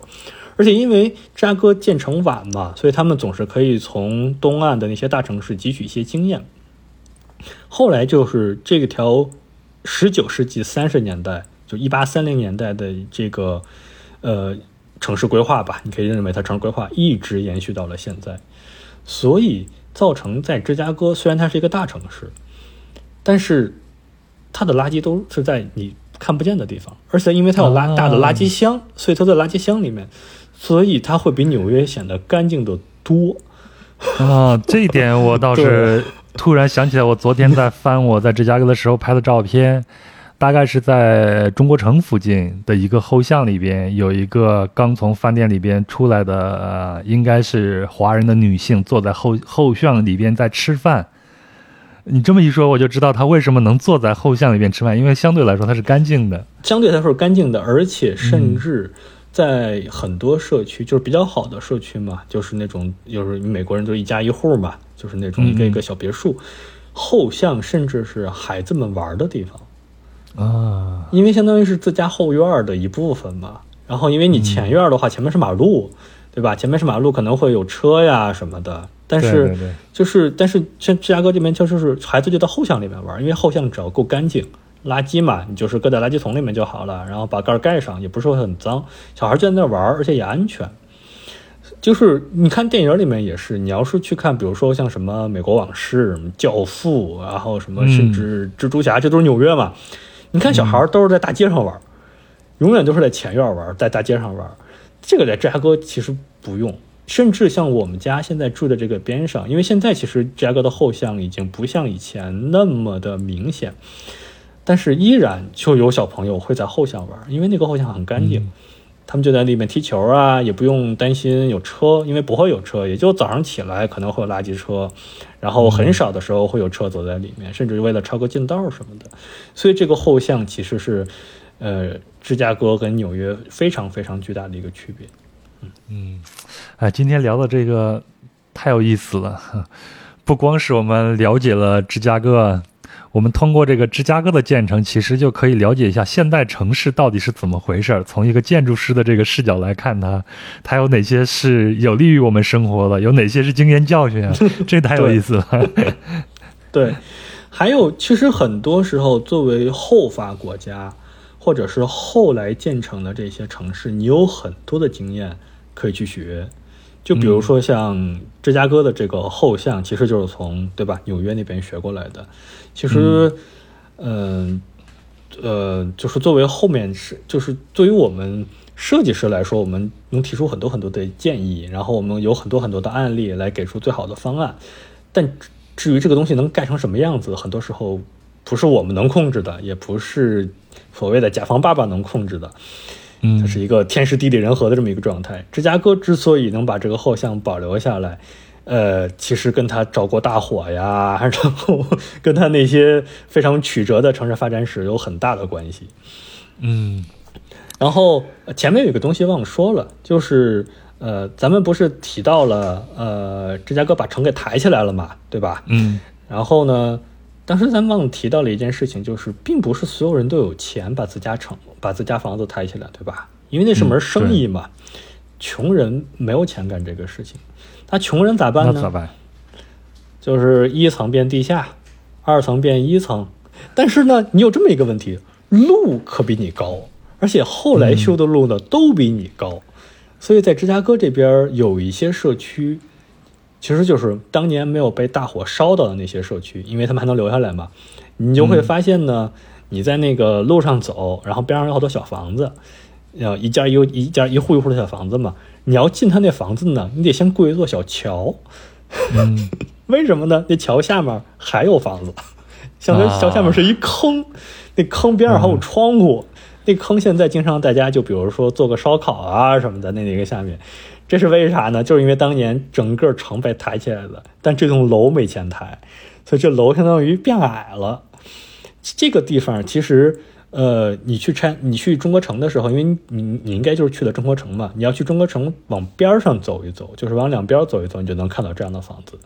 因为中国城相当于当年在芝加哥的南边嘛，就是当年吹刮的是西北风，所以南边的芝加哥并没有被烧，然后还有很多很多这样的小房子留了下来，就很有意思。然后上面讲的这些大概就是，呃，如其实就是如果你去看芝加哥的旗子，芝加哥有一面市旗，在我们就因为我是在芝加哥建筑建筑中心做讲解员嘛，然后在我们做培训的时候呢，他都会让你按照那个芝加哥的市旗来介绍芝加哥的历史。因为芝加哥的市旗上面就是有蓝白条，然后有几个红星星，应该是四个红星星。蓝白条呢，其实就是蓝的条嘛，就代表水，就是密歇根湖和芝加哥河想孕育的这个城市。咱们之前也聊了，那四个星星呢，然后因为我平常也不这么讲，所以呢，我知道的也不是很准确，但我能比较比较准确的知道那四个星星应该是第一个星星应该是迪尔本城堡，第二个星星呢应该是芝加哥大火，第三个星星呢应该是一八九三年的芝加哥博览会。第四个星星呢，应该是芝加哥后来还开这次博览会，叫“进步的一百年博览会”，那应该是第四个星星。如果没记错的话，这是那四个星星。从这个旗子和这个星星，你就能知道，就是这些事件对于芝加哥这个城市的重要性。相当于有了芝加哥的大火，引来了热钱和这些就是非常有才能的年轻人，然后才会有了后来的世博会，然后才有了后来的芝加哥规划。然后同时呢，就是从一八七零年一直到一九二九年这段时间，就这几十年被称之为芝加哥的黄金时代。然后这段时间，也就是呃所谓的嗯现代主现代意义上的摩天大楼，就是在这个时间段产生的。然后作为就是我们芝加哥建呃芝加哥建筑中心，该叫这个对 CAC 芝加哥建筑中心，我们呃因为我相当于它是一个非营利性组织嘛，然后我们有很多很多的这种关于建关于建筑的这种导览路线，然后我们其中最受欢迎的一条路线就是以这个时代为背景，所谓的就是黄金时代的芝加哥建筑，然后它的那个正个正正确翻译应该是。呃，黄金啊、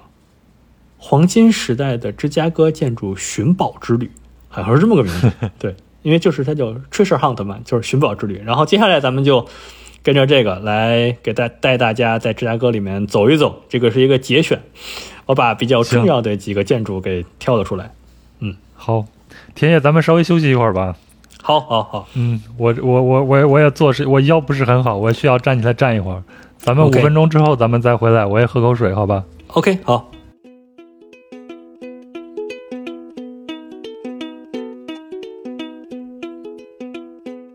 好嘞，咱们都休息一下啊。这个人间的五分钟呢，就等于播客界的一星期。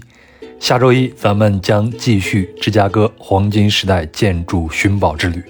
那再次感谢天业，也感谢您的收听。那如果您对本期节目有什么想说的、想聊的，欢迎在评论区里边留言。那我们在节目里边提到的相关细节图片呢，都会在公众号“壮游者”的文章里边展示，请您微信搜索并订阅“壮游者”就可以了。另外呢，您也可以通过公众号文章下方的喜欢作者或者各平台的打赏功能来进行打赏赞助，或者呢，可以通过支付宝“壮游者”@幺六 .com 来赞助“壮游者”。啊，那这个邮箱呢，就是“壮游者”的拼音全拼加上幺六 .com。那如果您有商务合作的需求呢，也请邮件至这个邮箱，或者呢添加微信“壮游者二零一八”，也就是“壮游者”的拼音全拼加上二零一八。那如果您要加入“壮游者”的听友群，也请添加这个微信号，然后呢，他就会将您拉到群里边。那接下来呢，我要感谢下对“壮游者”进行赞助的听友。啊，首先要感谢蓝色焦糖、木子、大象、织了个织，还有 Sim Color、小白白飞走了，感谢你们的大额赞助。然后呢是刘婷酱一婷、小丹总，还有 E L I G A H 徐，还有风风风风筝、深呼吸，还有 Y Too Much，还有 Rico 新一，还有色，也就是 S E 鸟鸟、Jason 亚杰。会飞的能猫哇，这是我们 北京系列的制作人啊，我没给你发钱，你还给我打钱，多谢多谢。还有露露啊，林泉泉、莹莹、宝、之屋、冯娟、果子啊，非常感谢大家的支持，我继续做好节目回馈您。那这一期我们就到这里，祝您能感受到秋天的凉爽，咱们下期继续在芝加哥见。